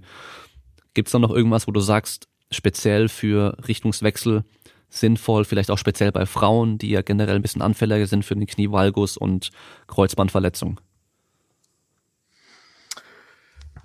Auch wieder, wenn du besser oder sicherer im Richtungswechsel sein möchtest, in diesem, in diesem Risiko-Sidestep, schau zu, dass du progressiv, systematisch und kontinuierlich diesen Richtungswechsel durchführst. Ja. Auch wieder super unsexy. Ja, ich weiß. Aber ja, also oder zumindest so denke ich. Und äh, das, das versuche ich in meinem Training dann auch so einzubauen. Und wie gesagt, es ist mein einziger Richtungswechsel-Drill, den ich durchführe. Vom ersten Tag Preseason bis zum letzten Tag In-Season. Und ich, ich bin davon überzeugt, dass ich zumindest nicht super viel Scheiße baue. Ja. Damit. Und zum anderen, jeder Teamsportler oder jeder Sportler, der sich auf zwei Beinen, auf zwei Beinen fortbewegt, ist der maximale Sprint immer noch seine beste Waffe im Arsenal, um athletischer zu werden und verletzungsresistenter zu werden. Also es ist auch wieder unabhängig, also klar, Kraftraum super wichtig und stärker werden super wichtig. Aber die erste Übung, die man im Trainingsplan reingeht und die letzte Übung, die gestrichen wird, ist der maximale Sprint. Alles andere ist optional. Mhm. Würdest du auch sagen, dass gerade vielleicht für Anfänger oder Leute, die halt keine Möglichkeit haben, mit einem Partner zu trainieren, einfach nur ein reiner Richtungswechsel, wo man weiß, in welche Richtung man gehen muss, auch schon ausreicht? Absolut, also absolut. Also durch die Aspekte mit der Eingangsgeschwindigkeit, den Richtungsänderungswinkel und der Rumpfkontrolle, durch diese drei Aspekte kannst du auch sehr, sehr hohe mechanische Belastungen auf den Körper setzen, trotz dass der Richtungswechsel ge geplant ist und du weißt, okay, ich muss nach rechts cutten. Mhm. Also das sind so die Bausteine oder die Module, mit denen du so spielen kannst, um trotzdem eine hohe, hohe mechanische Belastung auf den Körper zu setzen. Ja. Absolut. Und es gibt ja bestimmt auch irgendwelche Tools, die man nutzen kann, vielleicht auf dem Tablet oder das Smartphone oder irgendwas, dass man es hinstellt und vielleicht von grün auf rot wechselt oder sowas, dass man dann weiß, jetzt mache ich den Wechsel. Gibt's ja bestimmt auch irgendwas. Müsste man mal. Ja, geile Idee. Ja, müsste es bestimmt geben. Oder wäre auch bestimmt kein Hexenwerk, das irgendwie selber zu programmieren. Aber ja, höre ich, hör ich gerade zum ersten Mal, aber ne, Eigentlich eine gute, Gute Idee. Idee. Vor allem, man könnte auch die Kamera nutzen, sobald man im, im, im Bild dann groß genug wird, weißt du, um halt irgendwie einen Bereich vom Bild einzunehmen, dass man halt nah genug dran ist, dann kommt der Richtungswechsel erst. Sowas gibt, glaube ich, äh, da auch ganz gute Möglichkeiten. geile Idee, geile Ja, Idee. direkt, direkt patent, ja, direkt patentieren. ja, ich habe auch, ähm, es gab mal fürs iPad, ich weiß nicht, ob es die noch gibt, ähm, eine App, die war super geil. Da hattest du ähm, die Kamera und auf dem Bildschirm dann war einfach noch eine rote Linie in der Mitte durch. Und wenn du mit der Hand oder irgendwas, also wenn sich da das Licht arg verändert hat und da drüber durch bist dann, dann hat die Zeit angefangen zu stoppen oder die Zeit wurde gestartet und nochmal durch, dann wurde sie gestoppt. Also wie so eine Lichtschranke im Endeffekt, aber halt mit dem iPad oder iPhone. Mhm. Und die habe ich mit meinen Handballern benutzt, habe das auf einen Kasten gelegt, auf einen kleinen, mit dem Bildschirm nach oben ins Licht. Ja, und dann wusstest, dann war halt immer safe, wenn die Hand durchgeht, automatisch wird gestoppt. Und dann habe ich halt so ohne, also das iPad hatte ich eh schon, die App war kostenlos, dann konnte ich halt so mit denen irgendwelche äh, Linienläufe machen und die halt dann stoppen damit, weißt du, dass sie mit der Hand einfach drüber fahren und hatte halt eine einfache Möglichkeit im Training, denen ein bisschen Motivation zu geben, so okay, der war jetzt 5,18 und der andere war 5,14. Ja, dann beeil dich mal beim nächsten Mal so, weißt du, dass du schneller bist. Cool, ja. Cool, cooles Tool. Ja, müsste mal, müsste mal nachgucken, wie das heißt, falls es die noch gibt.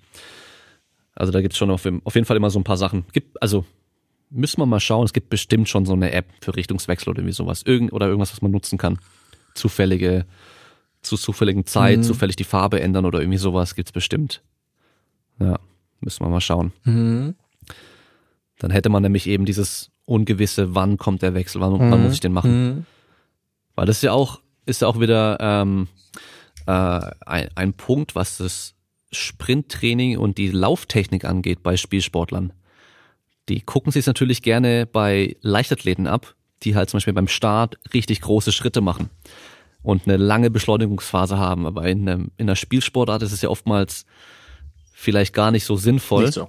mit dem Kopf nach unten, mit einer mega starken Vorlage riesen Schritte zu machen, weil wenn du einen Richtungswechsel machen musst und du bist in der Luft, dann wird es schwerer, als wenn du halt öfter Bodenkontakte zum Beispiel hast, was jetzt nicht heißt, du sollst kleine Schritte machen, so kleine Tippelschritte, aber mhm. die haben meistens weniger Zeit zum Beschleunigen oder weniger Weg zum Beschleunigen und haben halt auch einfach dieses Laufmuster wird sich verändern, weil der Blick nach vorne oder zur Seite sein muss, weil Gegner, Ball und so weiter, Mitspieler muss man ja anschauen, ähm, dass es natürlich auch einen Unterschied macht. Also eben auch in welcher Position bin ich gerade. Mache ich gerade den Schritt mit links, muss jetzt aber nach links zum Beispiel die Richtung wechseln dann muss ich irgendwie eine Möglichkeit finden, doch meinen rechten Fuß aufzusetzen, um die Richtung dann zu wechseln.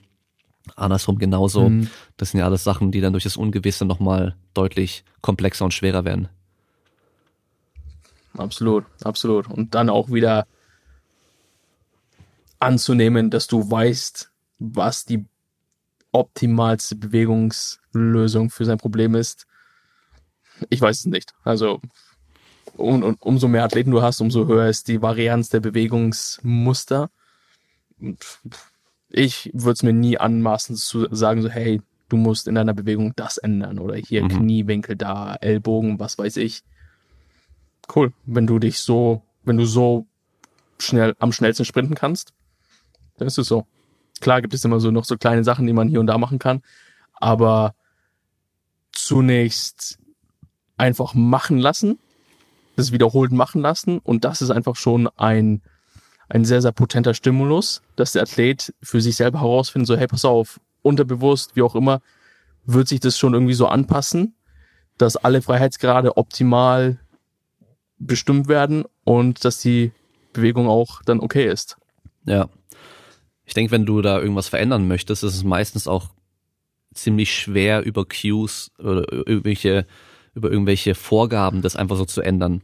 Also es ist selbst bei einer langsamen Kniebeuge schon irgendwie teilweise schwer. Und da hilft oftmals mehr, mhm. das Gewicht anders zu verlagern zum Beispiel. Also wenn, mhm. wenn der im, im mhm. Oberkörper immer voll nach vorne fällt und voll einrundet, dann wird es schwer zu sagen, ja, mach die Brust raus oder so, sondern dann mach die Stange mal vorne auf die Schultern.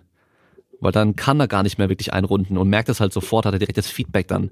Äh, oder der Kugelstoßer, der beim bei der Drehung den den Fuß nicht so hoch schwingen soll, dann machst du einen Fußball unten hin, dann kriegt er den Ball weg. Dann ist der Fuß tief genug.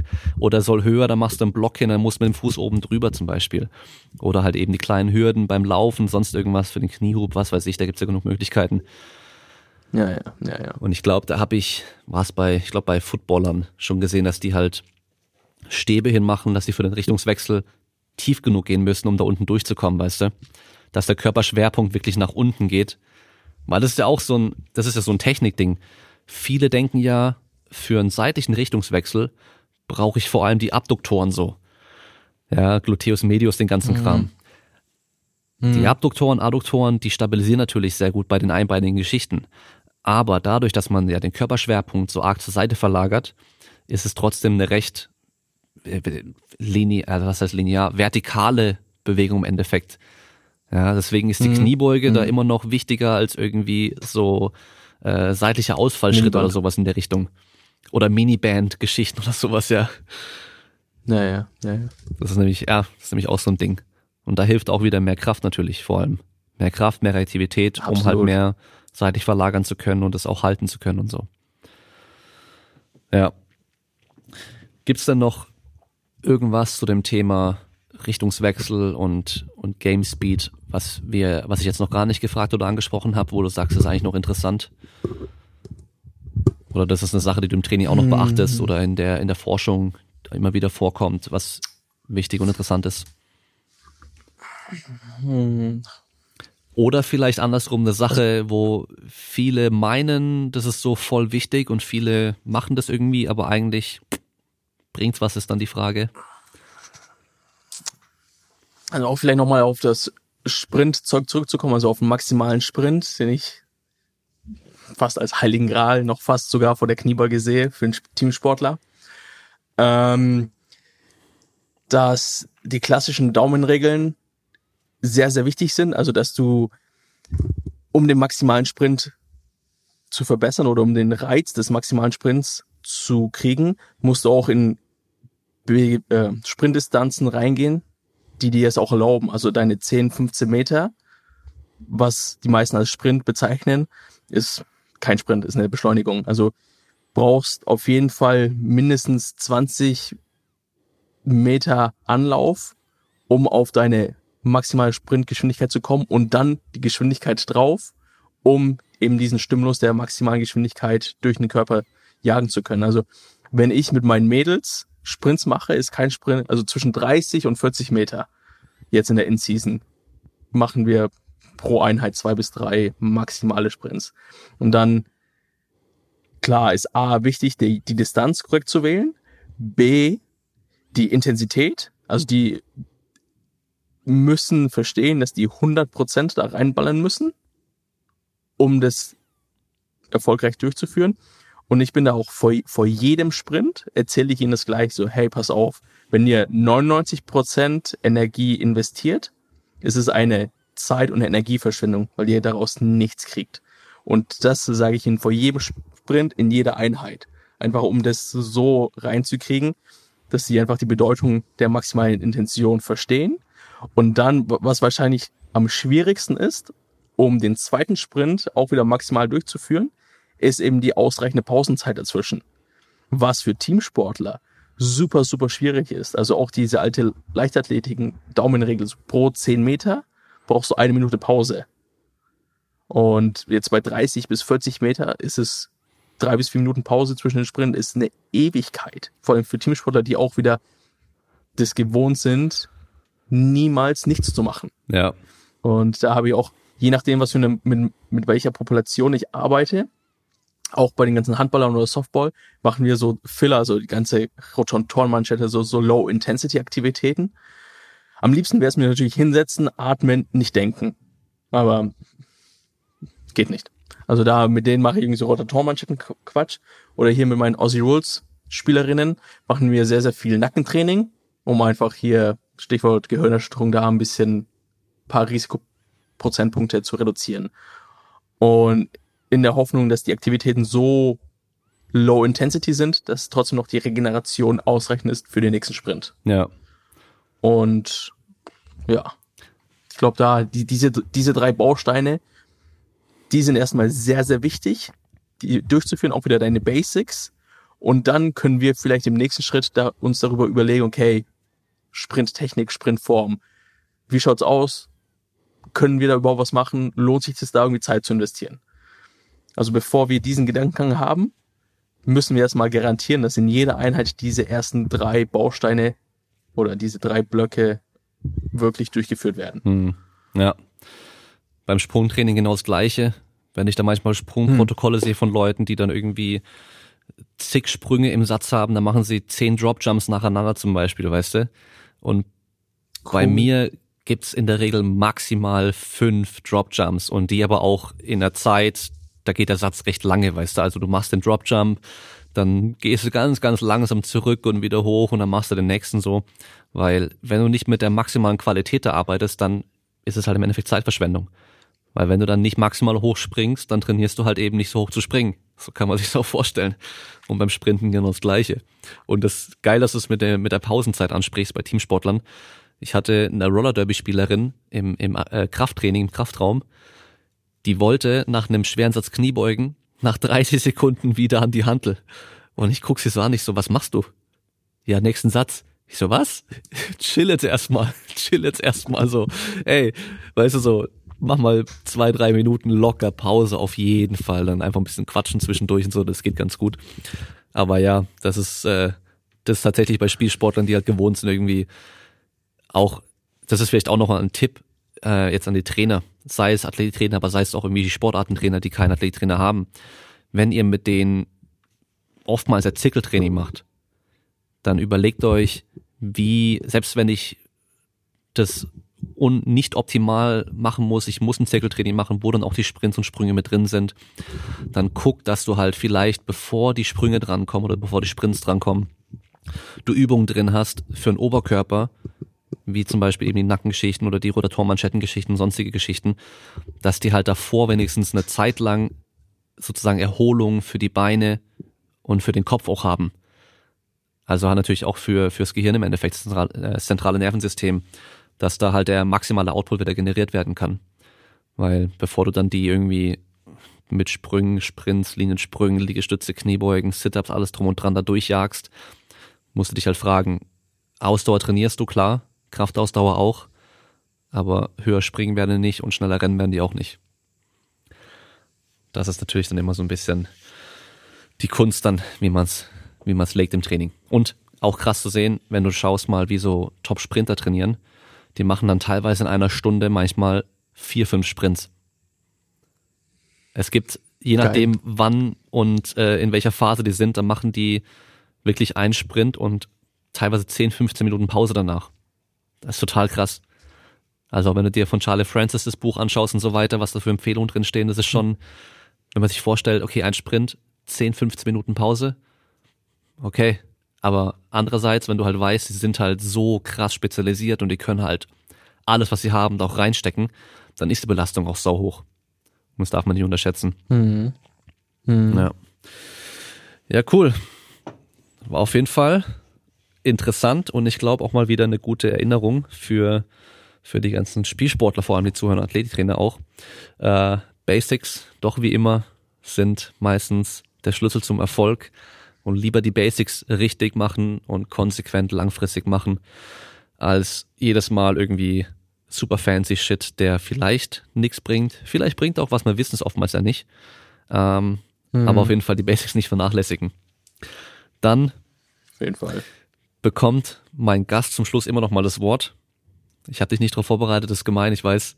Du kannst, du kannst sagen, was du willst, du kannst von mir aus Werbung machen für irgendwas, du kannst äh, eine Lebensweisheit raushauen. Wenn dir nichts einfällt, kannst du auch dir selbst, wenn du mit einer Zeitmaschine in der Zeit zurückgehen könntest und vor dir selbst stehen könntest, vielleicht zu Beginn deines Studiums. Das ist natürlich auch immer interessant, weil viele, die zuhören, die wollen Athlettrainer werden, aber die haben keine Ahnung, wie man das wird. Und ehrlich gesagt, ich weiß es auch nicht so wirklich, weil ich sag einfach immer nur, das Studium ist geil für Connections vor allem. Und da ergeben ja. sich eben viele Sachen. Ja. Dass du dann vielleicht da dir selbst nochmal irgendwie wichtige Tipps mit auf den Weg gibst, so. Wahrscheinlich der, der, der größte Benefit, den ich so in den letzten Jahren oder der größte Switch, den ich, den ich selber für mich entdeckt habe und der mir auch sehr, sehr viel weitergebracht hat für mein Trainerdasein, ist Bücher außerhalb des Sports und Coaching zu lesen. Also ich lese überhaupt nichts, keine Bücher mehr aus dem Sport, nichts, weil können auch das Rad nicht mehr neu erfinden, aber halt alte Werke, also keine Ahnung, Decision Making, wie, wie du zu Entscheidungen kommst, hier dein Kahnemann, Peterson, Taleb, das ganze Zeug. Sehr, sehr schwierig zu lesen, aber ich habe da fürs Trainerdasein wesentlich mehr rausgezogen als in, keine Ahnung, in vielen, vielen anderen Sachen. Also dadurch, dass die Sportwissenschaft immer noch so eine sehr, sehr junge Wissenschaft an sich ist, können wir nicht die Antwort auf alle Fragen haben und auch die richtige Fragen stellen. Aber in anderen, in anderen Bereichen, sei Politik, Philosophie, Wirtschaft, wie auch immer halt, da, da müssen die richtigen Fragen gestellt werden, sonst geht's um Existenzen. Und da kann man sehr, sehr gute Parallelen ziehen. Aber es ist natürlich nicht leicht zu lesen. Ich glaube, wenn wenn mir so ein Buch vor die Nase gestellt worden ist, wenn ich 22 wäre, hätte ich überhaupt keinen Plan, hätte ich überhaupt, macht überhaupt keinen Sinn für mich. Ich will, ich will meine Men's Health lesen, ich will das wissen, dass 3x10 Bankdrücken meinen Oberkörper besser aussehen lässt. Das war alles, was mich interessiert. Alles, ja. Also, ja, der, der, der Fokus darauf, deine Antworten in anderen Feldern zu suchen. Das auf jeden Fall. Das hat, das war, glaube ich, so der größte, was, oder der größte Unterschied, wie auch immer, was, wie ich jetzt finde, sehr, sehr wichtig ist. Mhm. Ich habe auf dem Weg hierher in den Kraftraum auf Instagram bei jemandem in der Story auch gesehen, dass er geschrieben hat, er hat ähm, so in seinen Zwanzigern, als er so 20 war und so, gar keine Bücher gelesen. Bei mir genau das Gleiche. Hm. Und der holt es jetzt Mhm. alles nach, ist auch über 30, weißt du, holt alles nach so und liest halt auch ganz viele verschiedene Bücher. Und bei mir genau das Gleiche. Ich habe, ich hätte früher auch die ganzen Sachen gar nicht erst gelesen so. Ich habe irgendwie jedes alte Trainingsbuch und sonst irgendwas mir angeschaut, weißt du. Ähm, das hat mich halt interessiert, aber mittlerweile, wie bei dir auch, ich lese kaum noch irgendwie Sachen direkt aus dem Feld, weil das ist oftmals nur wiedergekaut. Also nur ein bisschen anders Mhm. da nochmal wiedergegeben. Dann direkt lieber Primärliteratur anschauen, untersuchen und so weiter, gucken, was wird in der Praxis gemacht und so. Ähm, ja, da gibt's auf jeden Fall viele, viele Bücher, die mich auch sozusagen dann menschlich weitergebracht haben. Und am Schluss ist ja unsere Arbeit ist halt Coaching und nicht einfach nur Trainingspläne schreiben. Und da ist das Zwischenmenschliche Hm. wahrscheinlich auch viel, viel wichtiger. Darf man echt nicht unterschätzen so. Ja. Dann auch umso älter das Buch. Also ich, auch eine Daumenregel, die ich mich für mich selber ges gesetzt habe. Ich lese kein Buch, das jünger als zehn Jahre ist. Okay. Um einfach mal schauen, wie es funktioniert. Ja, die guten Bücher gibt's, also die, die jetzt gut sind, die sind in zehn Jahren ja auch noch bekannt und dann wirst du es in zehn Jahren auch noch lesen können dann. Aber ich muss auch sagen, ich habe ähm, immer wieder Bücher auch jetzt gelesen gehabt, die dann voll gehypt wurden und die halt neu rauskamen und dann habe ich gelesen und nach der Hälfte aufgehört, weil ich irgendwie immer enttäuscht war, ganz oft so. Das war, also bei mir war es bei Conscious Coaching zum Beispiel. Ich habe es zwar durchgelesen, aber das fand ich war halt irgendwie, ich dachte, jetzt ich kommt was, was mir wirklich was bringt, was handfestes. Aber irgendwie habe ich da eigentlich nicht viel rausziehen können. Ich habe es nicht Ja. gelesen, aber ich habe genau die gleiche Message von sehr, sehr vielen Leuten Ja. gehört. der hat jetzt einfach eine Lücke gefunden, so in einem Bereich, wo es halt noch nichts gibt und hat es jetzt gut gemacht so.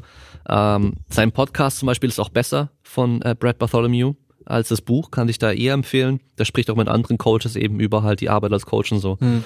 Ähm, dann gibt's dieses, oh, wie hieß denn das, glaube ich, Peak, Peak, also Peak Performance, oder Performance. sowas. Das war auch so eins. Ja, okay. Ich dachte so jetzt, oh, voll geil und so, aber das im Endeffekt ein paar Stories und weiß nicht, das fand ich jetzt auch nicht so krass, ehrlich gesagt, irgendwie. Also ich habe ich auch mehr erwartet Mhm. irgendwie, ich weiß nicht. Mhm. Gibt's, gibt's echt viele, viele so Bücher und wenn es zum Beispiel um Peak Performance geht, da gibt's ähm, von The Daily Stoic, den YouTube-Kanal von Ryan Holiday. Kennst du den? Hm. Da gab es vor kurzem erst ein Video, das geht 22 Minuten, glaube ich. Und da geht es so um zehn Momente aus der Geschichte, die irgendwie besonders beeindruckend waren, wo halt aber auch irgendwie die Leute so sehr stoisch reagiert haben. Und das ist ohne Scheiß dieses Video, das ist halt Peak Performance ohne Ende in allen möglichen Bereichen und das ist so krass. Das, das Video schaue ich mir an. Das Buch, okay, das eine, das war okay, aber das schaue ich mir an, da denke ich mir so, krass, Alter, da, da habe ich irgendwie mehr rausgenommen aus dem Ding. Cool. Also cool, das Video kann ich nur empfehlen, hatte ich vor kurzem auch, glaube ich, in Instagram in der Story drin. Und die haben es mittlerweile auch bei IGTV, Instagram, Daily Stoic, kann ich nur empfehlen. Welches Buch liest du gerade? Hast du gerade was? Oder welche? Es sind ja oftmals mehrere. Cool. Ja, mal mein Hauptwerk. Algorithmen zum Leben. The Computer Science of Human Decisions. Okay. Klingt, äh, Ganz geil. klingt auf jeden Fall Ja. sehr, sehr entspannt zu lesen. Und das andere Economy of Truth, Practical Maxims and Reflections. Irgend so Okay. Philosophie-Zeug. Auch ganz geil. Ja, das sind die, die beiden sind gerade zur Zeit auf meinem Nachtkästchen. Ja, okay. Hast du Never Split the Difference gelesen? Wo es um, äh, das ist ein, oh, was war denn der? Der war irgendwie Spezialeinheit in den USA und der war der, der mal verhandelt hat mit Kidnappern und keine Ahnung was. Und das ist so ein Typ, der jetzt halt eben Leuten beibringt, wie man richtig verhandelt. So, und Krass. sehr interessantes Buch, kann ich echt empfehlen. Es hat mir mittlerweile schon echt viel gebracht. Ähm, sei es nur, dass ich irgendwelche Sachen reklamiert habe bei Amazon oder sowas und dann halt nicht nur das umgetauscht bekomme, sondern halt direkt noch einen fetten Gutschein dazu, weil ich halt ganz, ganz einfache Taktiken aus diesem Buch angewendet habe und es hat mir echt schon richtig oft geholfen. Ähm, auch wenn es zum Beispiel um ähm, Gehaltsverhandlungen geht und solche Geschichten. Also Geil. das Buch kann ich generell jedem empfehlen. auch krasse Stories drin Komm. und halt geile Beispiele, weil das ist wie im Sport bei uns auch, weißt du, so du hast diese Experten, die da mit irgendwelchen mit irgendwelchen Modellen arbeiten, weißt du, so wie der der Athlettrainer, der Sportwissenschaftler mit den Athleten arbeitet und dann hast du einfach diese Naturals. Der der Superathlet, der Mhm. halt im Kraftraum einfach irgendwas macht oder vielleicht gar nichts macht und in dem Fall ist es halt der Verkäufer auf dem Bazar, weißt du? Der dir alles verkauft und verhandeln mit dem ist die Hölle, weil der dich halt einfach in Grund und Boden verhandelt. Und da, Weil er einfach mehr Skin in der ja Game genau, hat. das ist genau das gleiche wie bei uns auch. Also auch interessantes Buch. Ja, cool. So, dann äh, erstmal vielen, vielen Dank für deine Zeit. Bei dir ist ja jetzt schon, Oh, gerne, gerne. schon Nachmittag. Drei. Ich bin bei mir noch früher morgen. Ja. Du wirst wahrscheinlich jetzt dann bald coachen gehen, oder? Hm. Ähm, Später auch noch. eine okay. Einheit. Football dann? Heute? Ja. Okay. Ja. Sehr cool. Dann äh, wünsche ich dir auf jeden Fall noch viel Spaß beim Training später. Danke für deine Zeit. Danke, und danke. an alle Zuhörer, wir hören uns beim nächsten Mal. Bleibt stark. Ciao. Ciao.